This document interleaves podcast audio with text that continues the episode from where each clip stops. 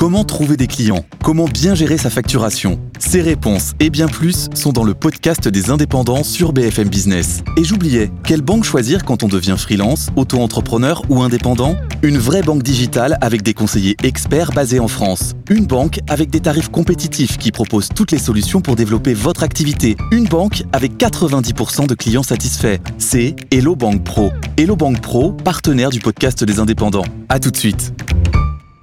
BFM Business présente Tous les jours, j'entends quoi? De nouvelles solutions, de nouvelles entreprises, de nouvelles levées de fonds. Mais c'est extraordinaire. J'ai dit qu'il y a un vrai souci, il faut créer de l'emploi. Edwige Chevriot, Guillaume Paul, Audrey Tcherkov. Good evening business. Il est bientôt 18h, soyez les bienvenus comme tous les soirs en direct dans Good Evening Business jusqu'à 20h. Bonsoir Audrey. Bonsoir Guillaume, bonsoir Edwige et bonsoir à tous. Bonsoir Edwige. Bonsoir Guillaume, bonsoir Audrey, bonsoir à vous. Dans l'actualité ce soir, la mobilisation euh, agricole qui continue de s'étendre bien sûr à l'ensemble du territoire. Et la parole est au syndicat désormais puisque c'est la FNSEA qui va faire ce soir toute une liste de revendications on en connaît déjà les grandes lignes, on va voir ça dans un instant. Et puis on va reparler bien sûr avec nos experts tout au long de la soirée. Et puis aussi avec votre invité, Edwige, dans une dizaine de bah minutes. Oui, pour cause, c'est Philippe Chalmin qui est président de Cyclope. Il est aussi président de l'Observatoire de la formation des prix et des marges, ça dépend de Bercy. Mmh. Il nous dira bah, finalement, est-ce que la colère des agriculteurs, est-ce qu'elle est justifiée?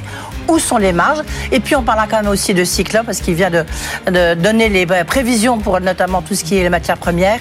Elle était en baisse de 14% au 2023. 2024, c'est une autre histoire. Voilà pour Philippe Chalmin qui sera avec nous dans 10 minutes. Puis les experts arrivent à 18h30, Audrey. Et oui, les experts du soir euh, vont parler de beaucoup de choses. Alors, euh, ils vont s'exprimer sur des gros dossiers entreprises, notamment Casino, hein, qui cède comme promis une grosse partie de ses supermarchés et hypermarchés à Auchan et Intermarché, mais aussi à Carrefour qui rentre dans la danse. On aura un invité surprise. Et puis, encore des mauvaises nouvelles du côté du nucléaire, puisque le chantier d'Inclay en Grande-Bretagne, c'est officiel, aura lui aussi beaucoup de retard et coûtera accessoirement beaucoup plus cher. Un petit peu à la finlandaise finalement, tout ça, ça oui. nous rappelle bien des, bien des souvenirs. Voilà le programme non exhaustif, bien sûr, on est ensemble jusqu'à 20h. Absolument, à tout de suite. Good Evening Business, le journal.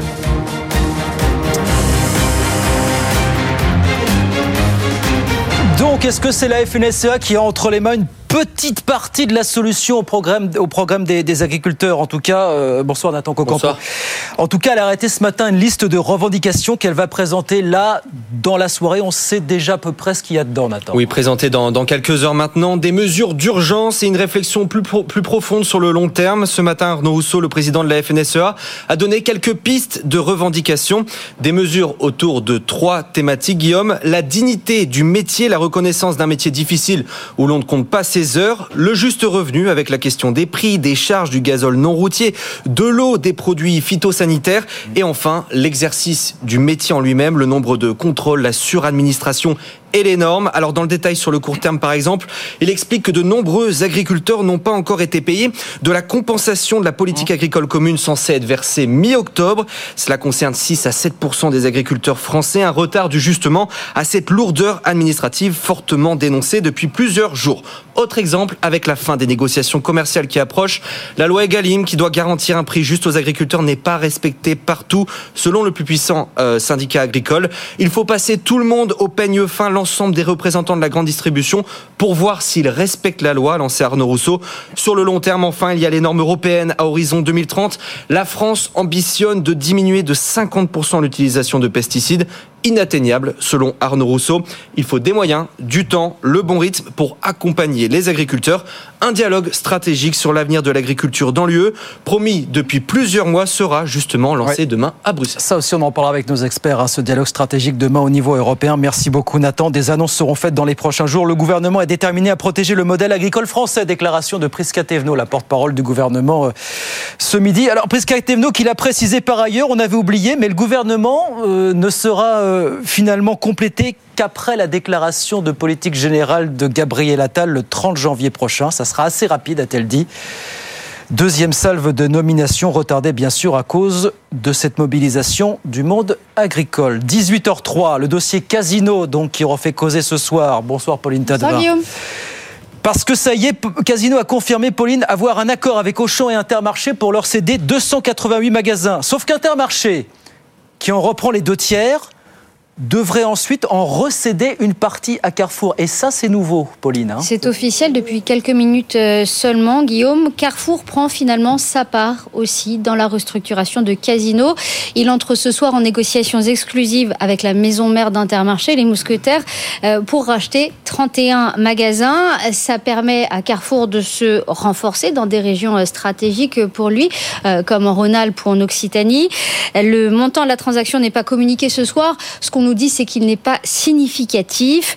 L'entrée dans le jeu de Carrefour permet aux mousquetaires de régler et d'anticiper des points de blocage avec l'autorité de la concurrence. Ça permet aussi à Intermarché de céder certains points de vente qui l'intéressaient peut-être un petit peu moins.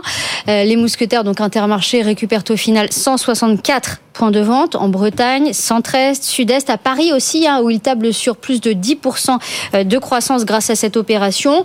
Auchan, de son côté, récupère 98 magasins dans des marchés porteurs, nous dit-on, comme le sud-est ou la côte méditerranéenne. Les deux magasins Auchan, les deux enseignes Auchan et Intermarché s'engagent à préserver l'emploi en magasin. Il y a 12 000 personnes euh, concernées. Ils annoncent aussi la reprise de 4, voire 5 entrepôts. Euh, cette opération marque un virage dans le secteur de la distribution en France Hein, euh, se félicite ce soir au Champ et Intermarché qui rappellent également leur ambition de créer ensemble la première centrale d'achat mm. euh, française. Merci beaucoup Pauline. Et les changements d'enseigne dans les magasins concernés, apparemment, ça va s'étaler entre mai et septembre. Il y a eu un CSE cet après-midi au cours duquel la répartition des magasins a été annoncée au, au syndicat. Le représentant de l'UNSA sera d'ailleurs avec nous à 18h30 tout à l'heure pour en parler sur, euh, BFM Business. mauvaise nouvelle en Allemagne, SAP annonce qu'il va supprimer 8000 postes supplémentaires en plus des 3000 qu'il avait déjà annoncé il y a environ un an. SAP qui dit, entre autres, supprimer ces postes pour miser évidemment sur l'intelligence artificielle. Et puis encore des difficultés pour l'EPR. Vous allez voir, ça se passe ni en Finlande, ni à Flamanville, mais en Grande-Bretagne. Vous savez qu'on construit deux EPR là-bas. Bonsoir Mathieu Pechberti. Bonsoir C'est le fameux chantier Dick Point qui va lui aussi prendre du retard et coûter plus cher. C'est devenu un grand classique finalement, Mathieu. Hein. Oui, on en est à la deuxième grande annonce de, retard hein, sur ce chantier qui devait démarrer à la base en 2025, débuter en 2016. Finalement, ce ne sera pas avant au plus tôt 2029, si ce n'est après 2030, un surcoût de 5 milliards de livres, hein, donc un peu plus de, de 6 milliards d'euros. Au bas mot, si on reprend le chiffre de départ, hein, le budget de départ qui était de 18 milliards de livres, on a une augmentation de euh, quasiment de 50% aujourd'hui, un dérapage très important, alors dû à des sujets de manœuvre, notamment en France et au Royaume-Uni. Certes, on attendait cette opération de transparence d'EDF sur le chantier d'Iclay Point euh, maintenant plusieurs mois. Euh, il est fait et il pose aussi question sur la capacité, euh, encore une fois, d'EDF à véritablement resserrer les boulons sur la filière nucléaire française qui opère en partie, pas totalement, mais qui opère en partie à Hinkley Point. Voilà donc pour ce chantier qui ressemble furieusement à ce que ce qu'on a déjà vu. Voilà, on en parlera plus longuement tout à l'heure, mais est-ce que ça veut dire qu'on n'a pas vraiment tiré de retour d'expérience finalement des, des EPR euh, Ça se passe quand même mieux qu'à Flamanville, mais les chiffres parlent de même un dérapage de coûts de 10 milliards d'euros par rapport à la facture initiale. Forcément, euh, c'est qu'il y a un vrai souci. Merci beaucoup Mathieu, on s'en reparle un peu plus longuement tout à l'heure à 18h45 hein, sur, euh, sur BFM Business. Et puis alors ça, on vous en parlait la semaine dernière quand ça a débuté le procès des faux espions chez Renault qui continue à Paris. Affaire qui avait été inventée de toutes pièces par un homme chargé à l'époque de la sécurité interne de Renault. Eh ben, il se trouve que cet homme était appelé à la barre aujourd'hui. Justine Vassogne au tribunal judiciaire de Paris pour BFM Business. Oui, plus de trois heures d'interrogatoire ce matin, interrogatoire qui va se poursuivre demain parce qu'il y a beaucoup de questions à poser à Dominique Gevray. Le président de la Chambre a notamment cherché à savoir quels étaient les rapports de Dominique Gevray avec sa fameuse source appelée le Belge, cette source qui aurait fourni les preuves que les trois cadres de Renault faisaient bien de l'espionnage industriel. Le problème, c'est que cette source, le Belge, nie euh, catégoriquement avoir fourni des preuves. Il n'en avait pas les moyens, a-t-il expliqué aux enquêteurs des renseignements français. Je ne veux pas être parano, a expliqué Dominique Gevray, mais je ne suis pas copain avec euh, les renseignements. Il a pointé de très nombreuses erreurs dans l'instruction. à Dominique Gevray qui est euh, venu à la barre avec un grand dossier. Il, euh, il avait beaucoup de détails à donner sur l'enquête, quitte à noyer un petit peu son interrogatoire. Il a souvent répondu à côté des questions que lui posait le juge. Il a surtout voulu montrer qu'il n'était pas le seul impliqué dans cette affaire, hein, que la direction juridique de Renault notamment était mouillée. C'est d'ailleurs ce que va plaider euh, son avocat. La manipulation, selon lui, dans cette affaire ne vient pas d'en bas de Dominique Gevray, mais bien d'en haut, de tout en haut, de la direction de Renault. Et donc, de Carlos Ghosn. Voilà, procès qui se poursuit encore quelques jours au tribunal judiciaire de Paris. Justine Vassogne pour BFM Business. 18h08. On va sur les marchés. C'est Guillaume Sommerer qui est avec nous ce soir en direct. Bonsoir Guillaume. Bonsoir Guillaume. Du vert ce soir à la Oui. Bourse de Paris. hein. Et un vert euh, sacrément plein, effectivement. Le CAC 40 gagne 0,9%, l'Eurostock 50 gagne 2,2%. C'est une très belle séance aujourd'hui en bourse. Et merci qui? Merci la tech. Et pour une fois, Guillaume, la tech européenne. On a une super publication d'ASML, un carnet de commandes euh, au plus haut, euh, trois fois supérieur aux attentes. ASML gagne quasiment 10% à la bourse d'Amsterdam. On a aussi SAP qui progresse bien. Là aussi, c'est lié à l'IA, hein, clairement. SAP gagne quasiment 8% en clôture. Et donc ça, ça porte l'Eurostock 50 à plus 2,2%. Le CAC est un peu à la traîne parce que dans l'univers tech, bah, demain, ST Microelectronics publiera. Et sur STM, dans les semi-conducteurs toujours, bah, il y a de la pression demain. On n'attend pas grand-chose d'STM qui n'est pas forcément positionné sur les thématiques les plus liées à l'intelligence artificielle. Et donc STM, ce soir, sous-performe un peu, ne gagne que 0,6%. Les autres titres qu'il faut suivre aujourd'hui, alors c'est aux États-Unis, par exemple Netflix, hein, le titre gagne 13% avec euh, cette publication absolument magique, explosive, notamment sur le nombre de nouveaux abonnés.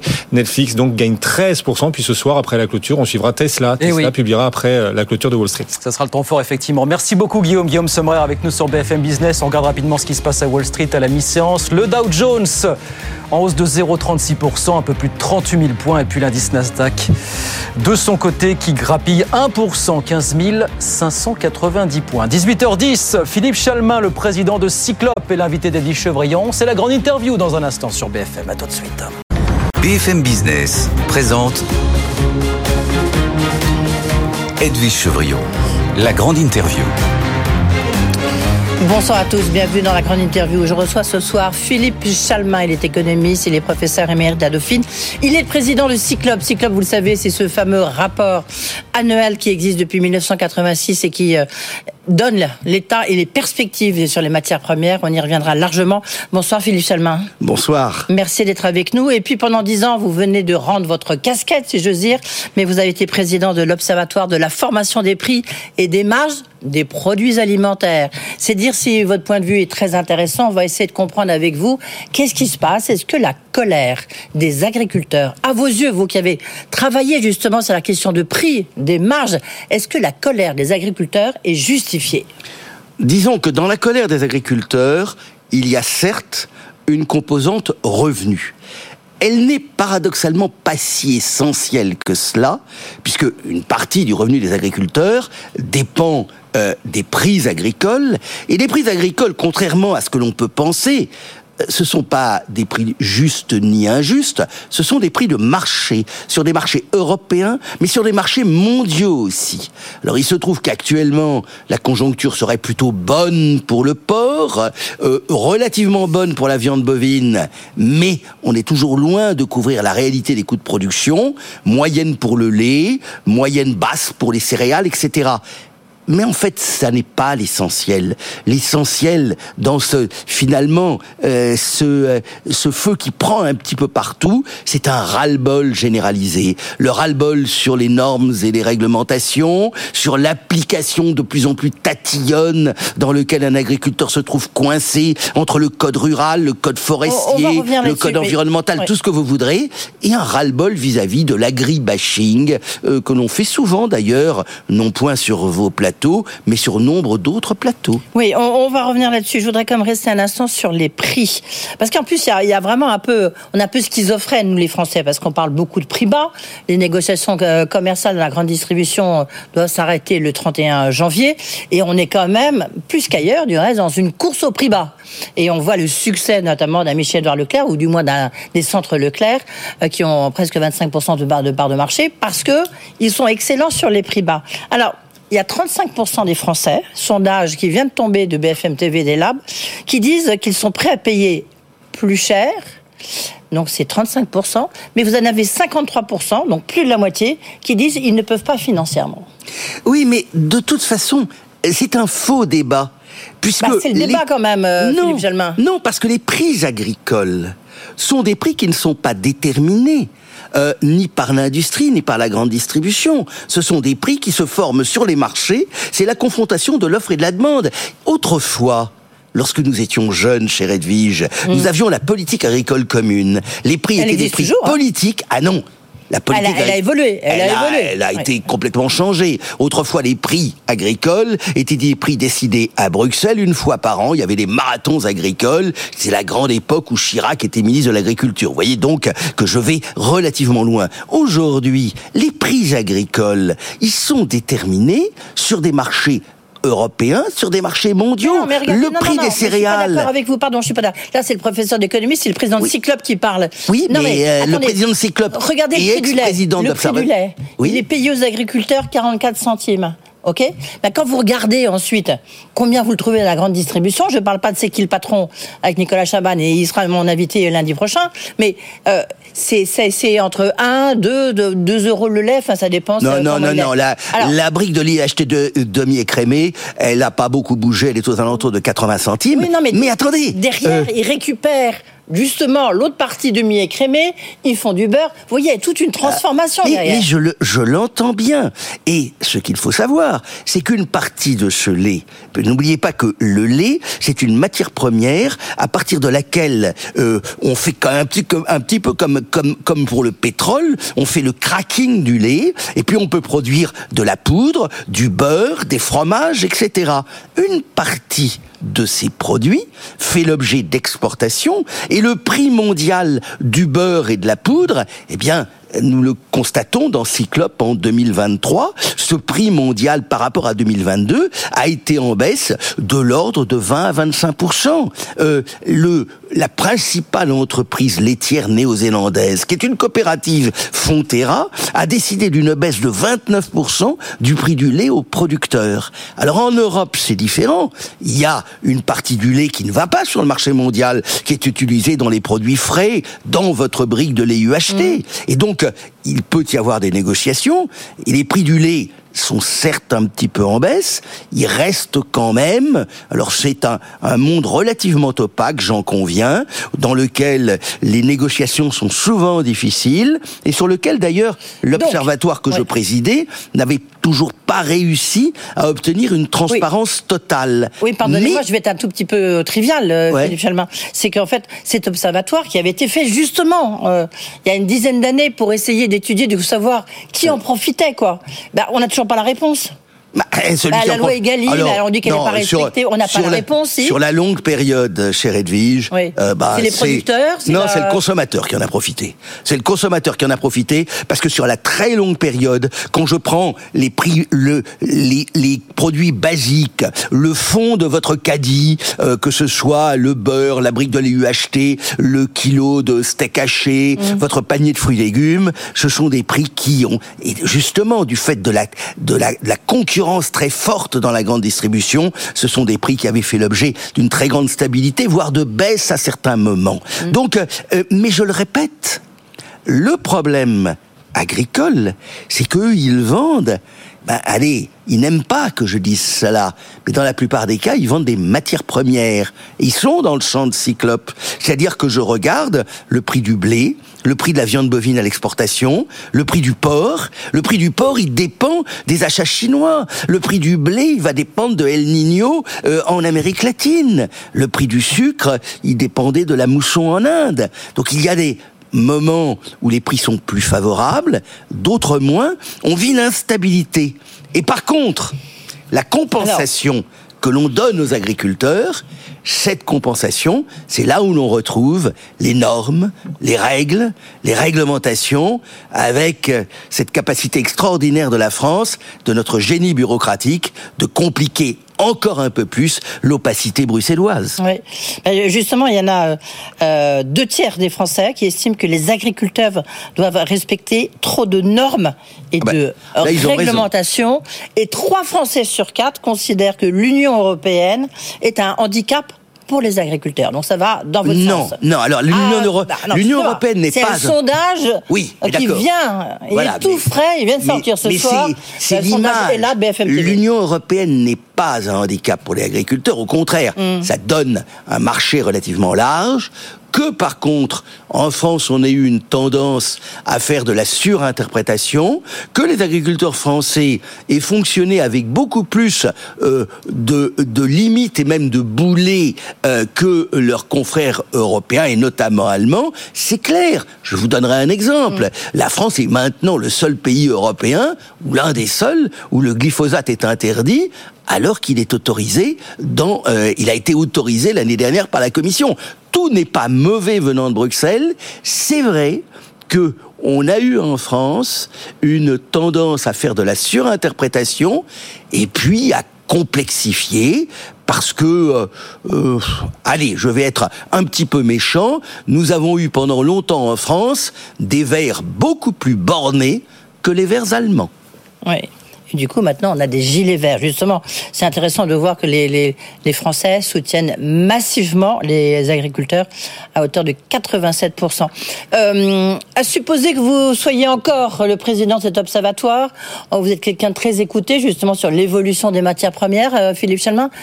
Ce serait quoi vos solutions? Si vous avez deux solutions, trois solutions à apporter à Gabriel Attal, qui se prononcera euh, incessamment sous peu, du moins on l'espère. Bah, euh, honnêtement, euh, je pense que le prince ne peut pas toucher les écrouelles et, et guérir. Euh, Donc oh, Bien entendu qu'il faut aller, et je crois que Marc Fesneau a retiré son projet de loi pour essayer de la muscler un peu, mais la simplification, ça fait des années que j'en entends parler, c'est un changement de mentalité, et ça prendra du temps, il faut y aller, mais incontestablement, c'est une œuvre de longue haleine, parce qu'il faut changer les mentalités de circuits administratifs.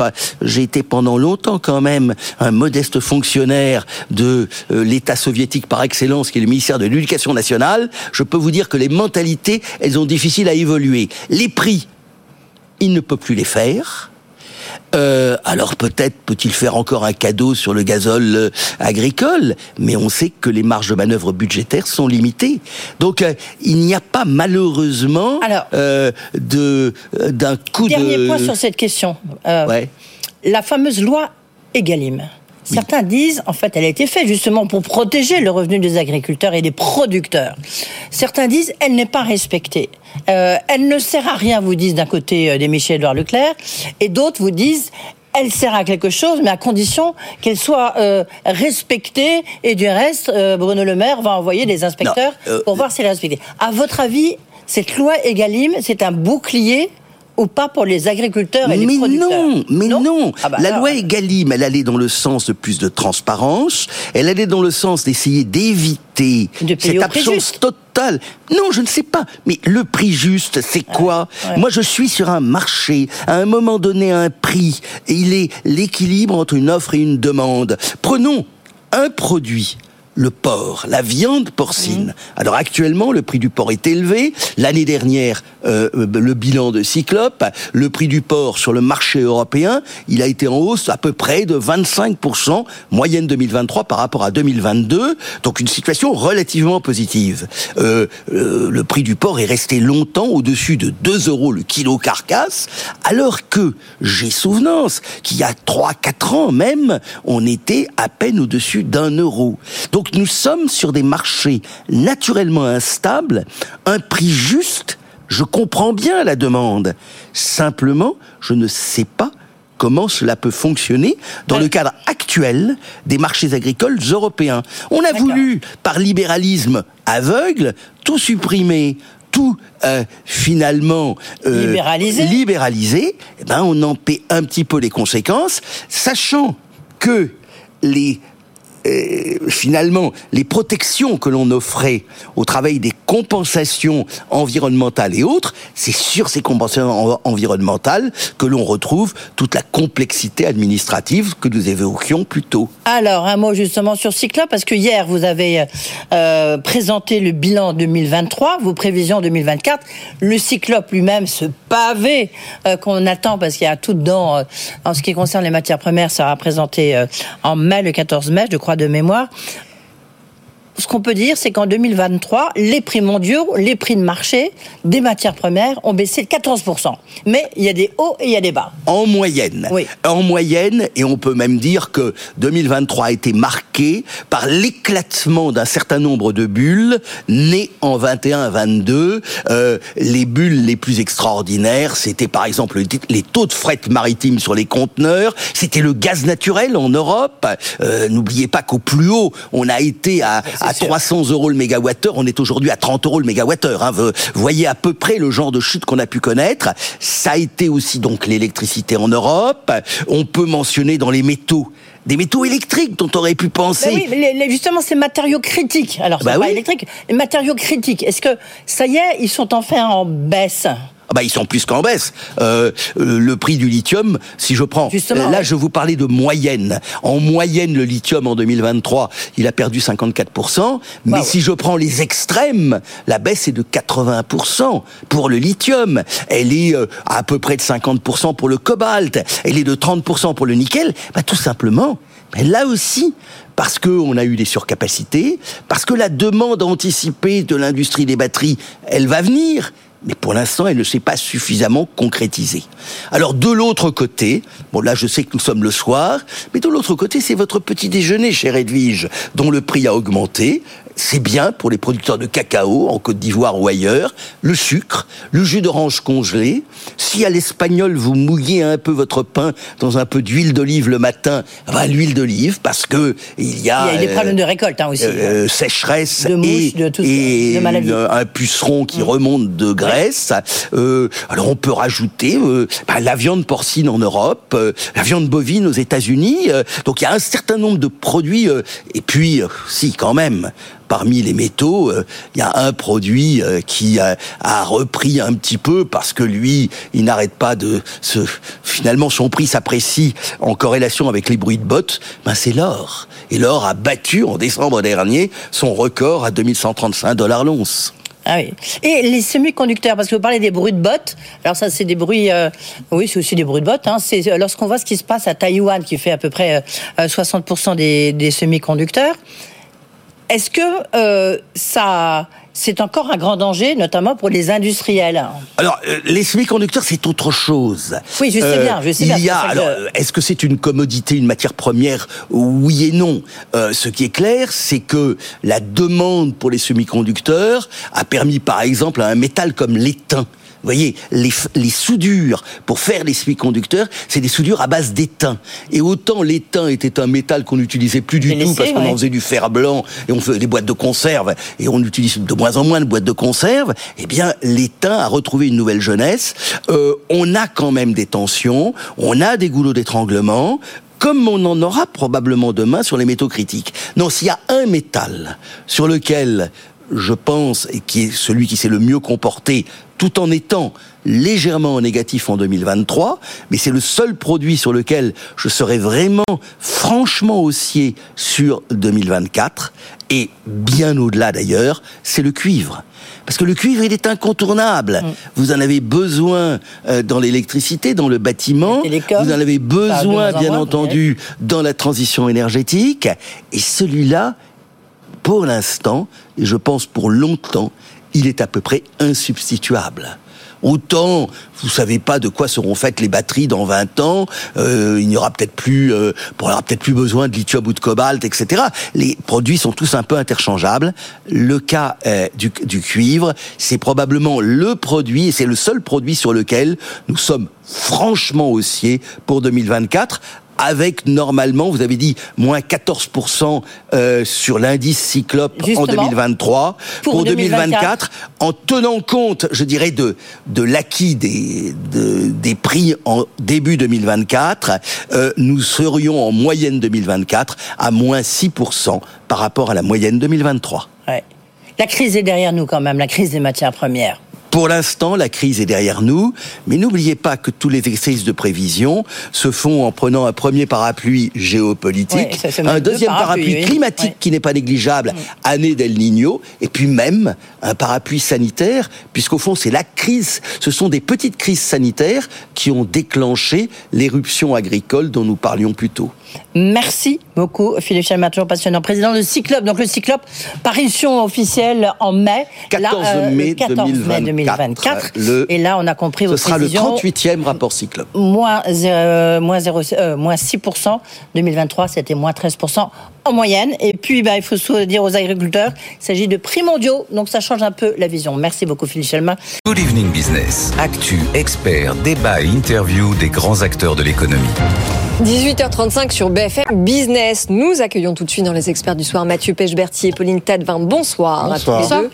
Edwige Chevrillon, vous êtes restés avec nous. Bien sûr, nous allons tout de suite parler du dossier Casino, puisqu'il se passe encore des choses. Casino a confirmé avoir passé un accord avec Auchan et Intermarché pour leur céder 288 magasins, sauf qu'Intermarché, qui en reprend les deux tiers, devrait ensuite, et ça c'est nouveau, en recéder une partie à Carrefour. Pauline, c'est Oui, alors le, surprise. le- le conditionnel deviendra probablement rapidement réalité. Ils sont ré- en négociation exclusive ce soir, officiellement, euh, Carrefour, euh, Carrefour et, Intermarché, euh, pour racheter 31 magasins. Carrefour reprend 31 magasins euh, à Intermarché.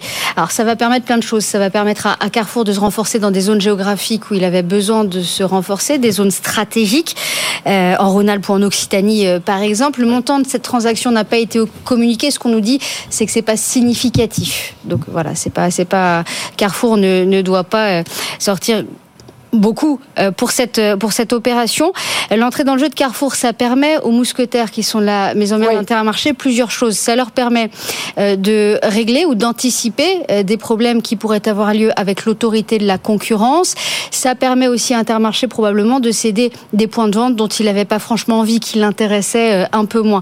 Voilà pour ces, ces 31 euh, magasins d'Intermarché à Carrefour. Intermarché récupère quand même au final 164 points de vente. Avec la première vague, en tout, ça fait plus de 250 euh, Ouais. magasins euh, pour Intermarché. Là, dans cette vague-là, c'est des magasins en Bretagne, centre-est, sud-est, à Paris aussi, où Intermarché compte euh, dépasser, faire plus de 10% de croissance Mmh, avec cette opération-là. Auchan, du coup, récupère 98 magasins dans des marchés porteurs pour lui aussi, comme le sud-est ou la côte méditerranéenne. Auchan et Intermarché s'engagent à maintenir l'emploi. Il y a 12 000 emplois euh, en jeu, 12 000 emplois euh, repris dans cette opération. Ils annoncent aussi la reprise de 4 voire 5 entrepôts, ce qui n'était pas prévu à l'origine. Cette opération, nous disent-ils, euh, marque un virage dans le paysage de la grande distribution française. Auchan et Intermarché qui répètent ce soir qu'ils ambitionnent aussi de créer la première alliance aux achats française. Mais alors 4 à 5 entrepôts, euh, on précise qu'en tout il y en a euh, une douzaine. Oh, Il y en a bien plus. Il y en a bien plus. Alors c'est comme des- ils le disent, c'était pas prévu, donc c'est quand même une avancée. Euh, c'est voilà, il y a 2000 euh, salariés euh, dans la filiale Esidis qui Oui. gère la logistique de Casino aujourd'hui. Donc là, ils en reprennent déjà une partie. C'est une première assurance. Ça faisait pas partie du deal de départ. Oui, d'accord, mais ça reste un peu aussi. inquiétant sur la casse sociale des quand même. Et c'est une des grosses sociale, questions ouais. de, des salariés, bien entendu. Edwige. Juste un point à préciser, parce que euh, à chaque fois, l'autorité de la concurrence, elle est obligée de regarder la zone de chalandise pour voir s'il y a une concurrence avec euh, les hyper euh, qui, qui sont euh, qui dépendent de- d'Intermarché si c'est Intermarché euh, ou d'Auchan si c'est Auchan. Et que du coup, le fait de faire entrer peut-être Carrefour, ça a permis effectivement Oui. euh, de, de, bah, de- que certains magasins soient vendus alors qu'ils n'auraient pas pu l'être. Voilà. De prévenir des Euh, problèmes de Ce qui, concurrence. ce qui Voilà, s'était passé que- pour la première vague. Exactement. La Voilà. première vague de magasins. Après C'est un coup, travail de fourmi hein, pour l'autorité de la concurrence. Qu'il fallait en relâcher trois. Là, cette fois, ils anticipent pour éviter. On savait de toute façon que dans cette nouvelle opération, il y avait que 5 à 10% des magasins qui repartiraient euh, aussi. C'est anticipé. Mathieu Pechberti, vous suivez un petit peu aussi ce dossier, euh, en parler. Vous l'avez vu venir, là, Carrefour, là, l'invité surprise dans ce, dans ce dossier? Non, on l'avait pas vraiment vu venir euh, directement. Bon, on savait qu'il rôdait autour. Il y a le premier cercle des, des prédateurs et Carrefour est quand même. Euh, Casino n'a jamais voulu euh, faire d'opération avec Carrefour. Il y avait une, haine viscérale entre euh, à la fois le celui qui est toujours PDG de Casino, Jean-Charles Naury, le, le PDG de Carrefour, Alexandre Bompard. Voilà, il, il arrive, on va dire, derrière, derrière le rideau en, rattrapant, euh, des finances. euh, en, rattrapant quelques hypermarchés. Non, c'est assez impressionnant quand même de voir à quel point ce groupe est en train d'être totalement démantelé, Démantelé, d'une ouais. part.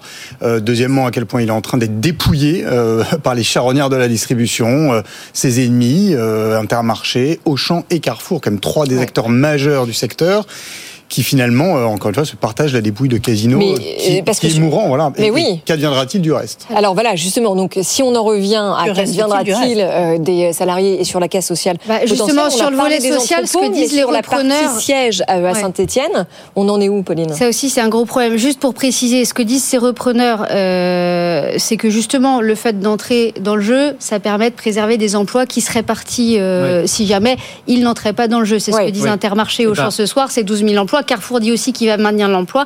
Euh, voilà.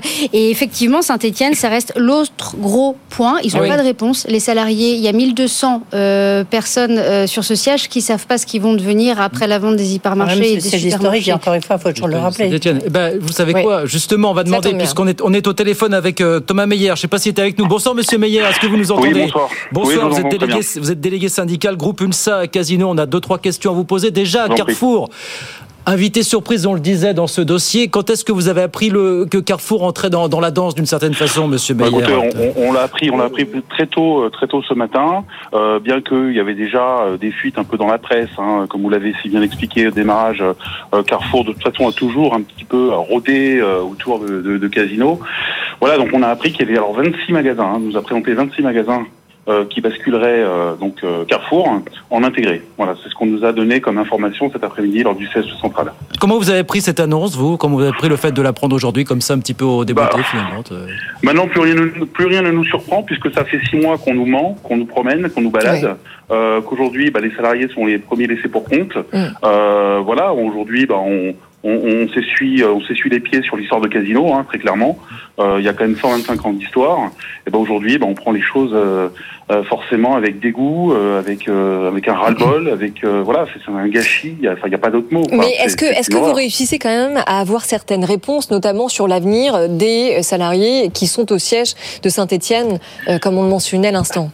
Bah écoutez, c'est la grande interrogation, l'avenir des, des 1200 salariés. Alors il y a 1800 salariés au siège, il y en a 1200 qui euh, sont euh, impactés euh, par la vente des hyper et des super, hein, grosso modo. Donc euh, bah, aujourd'hui, on n'a on pas encore commencé réellement la négociation du, du, du, du, du PSE, donc euh, on c'est en cours, mais euh, évidemment, euh, bah, ce sont aujourd'hui des, me- des, des emplois qui sont clairement menacés. Hein. Euh, voilà, il n'y a pas d'autre mot. Edwige Pardon, sur la question du siège social, est-ce que vous pouvez nous apporter des réponses un peu plus précises que celles que nous avons? Euh, bah, aujourd'hui non, aujourd'hui on est en cours de négociation euh, PSE donc euh, qui va se dérouler euh, euh, la fin jusqu'à la fin du mois et le mois suivant donc février. Je pense que ça va se dérouler jusqu'à fin février. Donc on aura plus de plus de précision quant au quant à l'encadrement de ce PSE, mais euh, mais on, on- part forcément euh, à la fois les armes à la main, mais on est aussi en face de de- de- d'une direction qui euh, bah, qui n'a eu aucun scrupule à vendre, on va dire les bijoux de famille, hein, et euh, et à dépecer le groupe. Donc, euh, Et sur, il va sur- qu'on soit très fort. La- sur la le- sur les, les reprises, par, euh, que ce soit par Intermarché euh, ou par Auchan ou par Carrefour, est-ce que vous avez, connaissez un petit peu les modalités, modalités sociales, et combien Oui. de temps ça va prendre pour le changement justement d'enseigne? Alors, le changement d'enseigne va s'opérer entre le mois d'avril et le mois de juin. Donc, euh, ça va, ça D'accord. va aller très vite. hein. Ça, va, oui. ça va se faire en trois vagues, notamment sur les euh, sur les Auchan Intermarché, ça se fera en trois vagues. Euh, donc, ça va être très rapide. Les, les instances du personnel seront consultées très rapidement dans leurs euh, différentes instances et dans les différents magasins.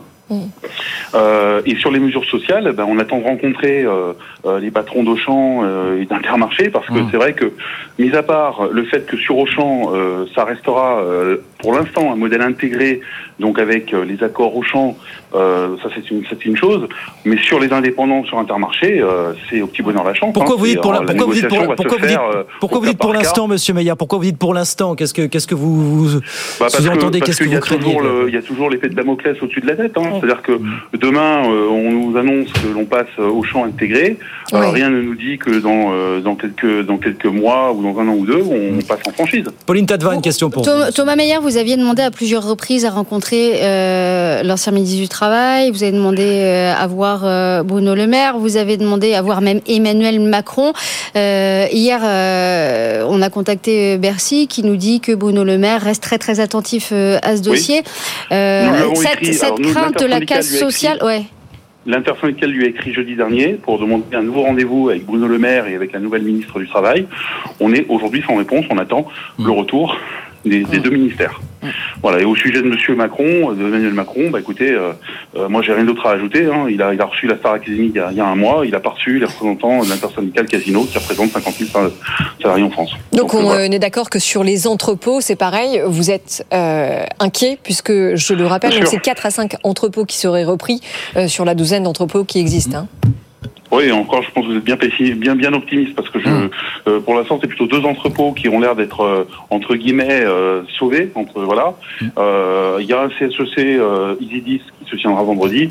On en saura, je pense, davantage Ouais. vendredi. Mais évidemment, on est très inquiet. Les entrepôts. euh, Juste une question, euh, Tho- Thomas Meyer. euh, Il y, a- il y a certains syndicats euh, qui craignent euh, 6 000 suppressions d'emplois euh, à l'échelle de, de Casino. 6 000, c'est c'est une possibilité? Bah, Aujourd'hui, tout est ouvert hein, parce que vous avez déjà 1000, 1200 emplois rien qu'au siège. Euh, quid après du, de, de tout, tout, tout l'impact environnant euh, derrière? Euh, Oui, on peut, on peut effectivement euh, craindre euh, une casse sociale sans précédent. Euh, nous, on a déjà tiré la sonnette d'alarme depuis plusieurs mois. Bah là, aujourd'hui, on est, on peut plus être dans le déni. Aujourd'hui, on vit une réalité euh, Oui. euh, effectivement euh, euh, absolument affreuse. Et donc, bah, euh, la casse sociale, il y en aura. Ça, on peut pas, voilà. Et aujourd'hui, on nous a aussi annoncé quand même qu'il y a 26 magasins, parce que vous avez annoncé, enfin, vous avez dit 164 intermarchés, il y a 26 Oui. Carrefour, il y a 98 Auchan, mais il y a aussi 26 magasins Ils sont qui sont menacés de fermeture.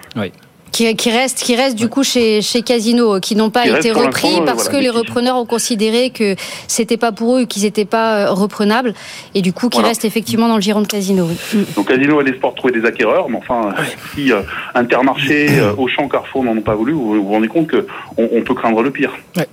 Merci beaucoup, Monsieur Meyer. Merci Thomas Meyer d'avoir été avec nous ce soir. On continue de suivre le dossier, bien sûr, avec vous et l'ensemble des, des acteurs, euh, des parties prenantes. Thomas Meyer, délégué syndical, groupe UNSA Casino. Ce dossier Casino qu'on continue de suivre, évidemment, régulièrement sur BFM Ouais. Business. On remercie Pauline d'ailleurs d'être passée nous voir, qui continue de suivre l'étonnant Juste une petite précision peut-être, Ouais, parce que. Thomas Meyer s'interrogeait. Il dit, il- il- on leur a parlé de 26 et il y a 31 magasins qui partent à Carrefour parce qu'il y en a 26 de cette vague-là et 5 de la vague précédente, Oui. en fait, de l'automne. C'est pour ça qu'en tout, ça fait 31 pour Carrefour. C'était juste pour préciser. Euh, vous restez avec nous, Pauline. On parle un petit peu agriculteur en 5 minutes si vous les avez. Juste, on va faire un détour par Mathieu Pechberti parce que c'est l'autre actu entreprise Oui. du jour. Encore des déboires, encore des déboires pour On le l'a vu venir celle-là aussi. Hein. Ben oui, ça aussi c'est du feuilleton. ça se passe pas en Finlande, ça se passe pas à Flamanville, ça se passe sur le chantier d'Inkley Point. On construit deux EPR. Et là c'est le grand classique. On apprend quoi? Retard au démarrage, un de plus. Et, ça coûte facture- plus cher. Et une facture qui s'allonge. Ouais. Effectivement. Mathieu. Écoutez, oui, ça coûte plus cher. Il y a 5 milliards de livres. Alors, on va dire 6 milliards d'euros. J'ai presque envie de dire, on n'est plus à un milliard près. 5 milliards euh, de livres de plus. Ouais. Le problème, c'est que c'est le deuxième retard. Alors, le délai, évidemment, est important, mais euh, c'est l'impact sur les coûts, sur les coûts financiers qui est important par rapport au prix de départ. On était parti en 2016 de 18 milliards de livres. Mm. Et à l'époque, tout le monde disait que ce prix était euh, euh, euh, totalement irréel et sous-estimé. Et aujourd'hui, on est au, au bas mot à 31 milliards de livres. Je dis ça parce que le père de Flamanville, dont on a beaucoup parlé, c'était vraiment le premier. C'était le prototype. Oui. Et euh, c'est parti un petit peu dans tous les sens, mais c'était le premier. Et donc, les prototypes, il y a toujours de la casse. Inclay Point, à l'époque, on nous a dit, mais ça ira mieux, vous inquiétez pas. Flamanville, on a appris de nos heures, etc. Et puis, il y a eu quand même des personnes qui se sont exprimées en 2016. Il y a eu les deux en Chine en intervalle aussi quand même. Enfin, je veux dire. Oui, et c'est vrai qu'en Chine, euh, c'était pas la même chose. Oui, a souvent critiqué, équipes, on a souvent critiqué la manière dont les Chinois géraient les chantiers, peut-être plus facilement, mais peut-être de manière avec des sujets de sécurité euh, Différents. euh, différents. Le problème, c'est qu'à l'époque, quand, le chantier a été en tout cas décidé par EDF en 2016. euh, Le ministre de l'économie de l'époque s'appelait Emmanuel Macron. Il a énormément poussé ce chantier, alors qu'en interne chez EDF, beaucoup de gens s'étaient publiquement exprimés pour dire il ne faut pas le faire. Le PDG directeur financier de l'époque, Thomas de. Pickmal, est même parti en claquant la porte. Le PDG de l'époque, euh, Jean-Bernard Lévy, a beaucoup poussé cette opération. Son directeur financier, Thomas Pickmal, ne voulait pas la faire. Et quand elle a été votée, il a claqué la porte et il a dit devant les députés de l'Assemblée nationale, puisque EDF est une entreprise publique, pourquoi il ne fallait pas faire cette opération. Et au conseil d'administration, hein, le sein des saints de la maison, il y a une administratrice qui est en plus, on va dire, connue, reconnue dans la parole porte, et qui s'appelle Laurence Parisot, qui était ancienne à l'époque patronne du MEDEF, qui avait voté c'est assez rigolo d'ailleurs à l'époque, main dans la main avec la CGT pour dire il ne faut pas faire Inclay Point, comme ça en tout cas. Il faut revoir euh, la feuille de route, il faut revoir euh, le calendrier, le budget. Voilà. Il disait pas qu'il fallait pas le faire, il disait qu'il fallait le faire différemment. Et on l'a quand même fait. Euh, Sauf que quand même aujourd'hui, l'ont décidé comme ça. Oui, mais aujourd'hui, Mathieu, ce que Et on savait que ça allait déraper. dit, Voilà, c'est juste pour ça. Oui, oui, mais ce que, enfin, les, les explications qui sont données aujourd'hui, c'est que le design n'était pas totalement arrêté, qu'aujourd'hui euh, il l'est. C'est pour ça qu'il fallait pas le faire tout de suite. Voilà, c'est ça, euh, exactement. Travailler encore sur les. Bon, alors après, est-ce que euh, vous pensez que le calendrier et que l'enveloppe pe- peuvent encore changer dans la mesure où, encore une fois, je cite EDF, 70% des équipements sont déjà livrés, que les générateurs de vapeur sont construits et prêts à être livrés Il semble dire, en tout cas, que c'est. Euh, Bah, que faut c'est encore les monter quand même. Donc, euh, enfin, la fourchette C'est- de c'est prix qui donne, qui est entre 31 et 34 ou 35, je sais plus, Ouais. milliards de livres, 35. Oui. Voilà, c'est une fourchette. Enfin, c'est Mais c'est il faut quand 10% même- d'écart. Il, faut quand même euh, dire pourquoi Jean-Bernard Lévy était pour le, enfin disait que c'était important de faire cette euh, cette centrale, enfin ces ces, euh, ces EPR. centrales, ces EPR euh, d'Ing- d'Hinkley Point, c'est que sinon déjà qu'ils ont perdu beaucoup beaucoup de compétences, de filières de compétences, il n'y aurait eu plus rien à EDF. Ça permettait quand même à EDF de garder un certain niveau de compétences. En tout cas, c'est pour ça que c'était l'argument qu'ils mettaient en Oui, avant. mais vous savez, il y a eu une, euh, il y a eu une enquête sur la, hum, sur la souveraineté énergétique l'année dernière à l'Assemblée nationale, où tous les acteurs, quand même, ont reconnu dix ans après qu'à l'époque, deux ans avant, 2014, d'ailleurs 2014-2016, c'est- on est quand même très proche, Ouais. le gouvernement français, François Hollande, Ouais. avait refusé de faire un deuxième EPR en France, Mmh. à Panly précisément, Mmh. et quelque part a effectivement donné sur le carnet de commande d'EDF ce chantier euh, des EPR. Parce qu'il y avait les verts, on britanniques. toujours les verts. Donc c'est là où il y a quand même un manque de cohérence euh, extrêmement fort. Alors il y avait des enjeux internationaux très forts à l'époque. Le Brexit, Intérieurs, des enjeux le politiques Brexit, intérieurs. euh, le Brexit venait d'être euh, venait de, de passer en Grande-Bretagne. Et d'ailleurs, je précise que les coûts que EDF donne ce matin, les 30 milliards de livres, ce sont des coûts en livres 2015, valeur 2015. Avant le Donc, Je vous Brexit. laisse Avant le Brexit. Ah oui. le Financial Ça va Times faire donne encore plus mal, qui, vous voulez dire, ouais. où, où, en fait, il y a, le. Financial Times fait, fait ses petits calculs. Hop, vous rajoutez 10 milliards. Dans... Mais vous vous rendez compte de quoi on parle Non, mais surtout que, genre, justement, puisqu'on est dans les chiffres, euh, il faut aussi préciser que ce projet est censé assurer 7% de la consommation euh, nationale du Royaume-Uni. Il y a une question Non, de mais c'est très, aussi. c'est, c'est très important. Je, je- en fait, je dis ça parce que euh, on a quand même ce débat sur le sur le nucléaire. Il y a l'aspect climatique, mais il y a, il y a l'aspect financier. Là, on est en train de se rendre compte que mot, ces EPR vont coûter 15 milliards d'euros, mais même de livres, donc un peu plus en euros, pièce. Et c'est effrayant pour EDF Et- qui veut renouer avec un certain effet série dans les prochaines années sur la construction. Et le EPR. discours de Bah, DF surtout aujourd'hui, si ça alourdit Bah, d'autant plus la- la dette déjà abyssale d'EDF. Et c'est aussi pour mettre en regard ce qui va être lancé en France, où on nous dit aujourd'hui que le coût des EPR en France va être de 8 milliards d'euros pièce. Donc là, on est sur le Ouais. double. Ouais. Donc, qu'est-ce qu'on aura dans 10 ans ou 20 ans sur ce coût des EPR en France? Non, mais on, on- Hier, on Ouais, parlait ouais, des ouais. Des montants l'électricité, à mon absolument avis, euh, ça stratosphériques. Voilà, ça sera je- plus je- 70 Oui, et puis euh, vous euros m'avez parlé tout à l'heure ça va de- être, euh, des EPR chinois. Euh, donc je rappelle que les deux EPR chinois ont été mis en service en 2018 et en 2019. Ça Il y en a quand même un qui est à l'arrêt depuis six mois à cause de problèmes Oui, et techniques. pour la deuxième fois d'ailleurs. Et des questions de sécurité. Et Il y avait, il y a pas une question aussi de prix d'électricité, notamment euh, à Hinkley Point, Mathieu? Bon, en tout cas, il Parce était. c'était important pour ça, je crois que Hinkley Point puisse produire l'électricité parce que ça donnait un peu un barème de prix de l'électricité. Alors, en tout cas, le- les, les chiffres qui sont aujourd'hui euh, écrits et fixés sont les chiffres. euh, de- autour de 130 ou 140 euros le mégawattheure, alors livre Voilà, peut-être, ouais. mais je m'en mêle les pinceaux avec les monnaies, euh, qui est de toute façon supérieur à ce qu'on aura à Flamanville. Ouais. Mais effectivement, ça donne quand même un- un- une évaluation des prix de l'électricité du nucléaire. Ouais. Quand on regarde ce qu'on a sur les prix de marché aujourd'hui, voilà, ça fait réfléchir sur le coût, Ah bah c'est très le inquiétant. coût ouais, du en nucléaire. Ce n'est pas maîtrisé. Non. Ce n'est pas maîtrisé. Alors, ce qu'on maîtrise pas non plus, c'est la colère des agriculteurs euh, qui, elle, continue euh, de s'étendre à travers le pays. Donc, on le sait, il y a de plus en plus de blocages euh, en attendant les premières annonces du gouvernement. Qu'est-ce qu'on peut attendre euh, de la prochaine prise de parole de Gabriel Attal, Pauline Tadevin? Est-ce que euh, vous pensez que les recommandations qui sont fournies par le syndicat agricole vont être, vont être retenues? Ce ce sur quoi ils travaillent euh, beaucoup là ces dernières heures et ce sur quoi ils vont travailler aussi encore beaucoup dans la semaine, c'est cette histoire de la simplification euh, administrative. Oui. Euh, quand Marc Fesneau communique ces derniers temps, il reçoit les syndicats, il attend des syndicats qui lui fassent des propositions pour euh, voilà pour pouvoir transformer l'essai et simplifier tout ça. La FNSE, sort- la FNSE, Pardon. demain, il y a une réunion, Bruno Le Maire là, vient de l'indiquer, avec Bruno Le Maire, euh, Christophe Béchu et puis Marc Fesneau sur cette question administrative.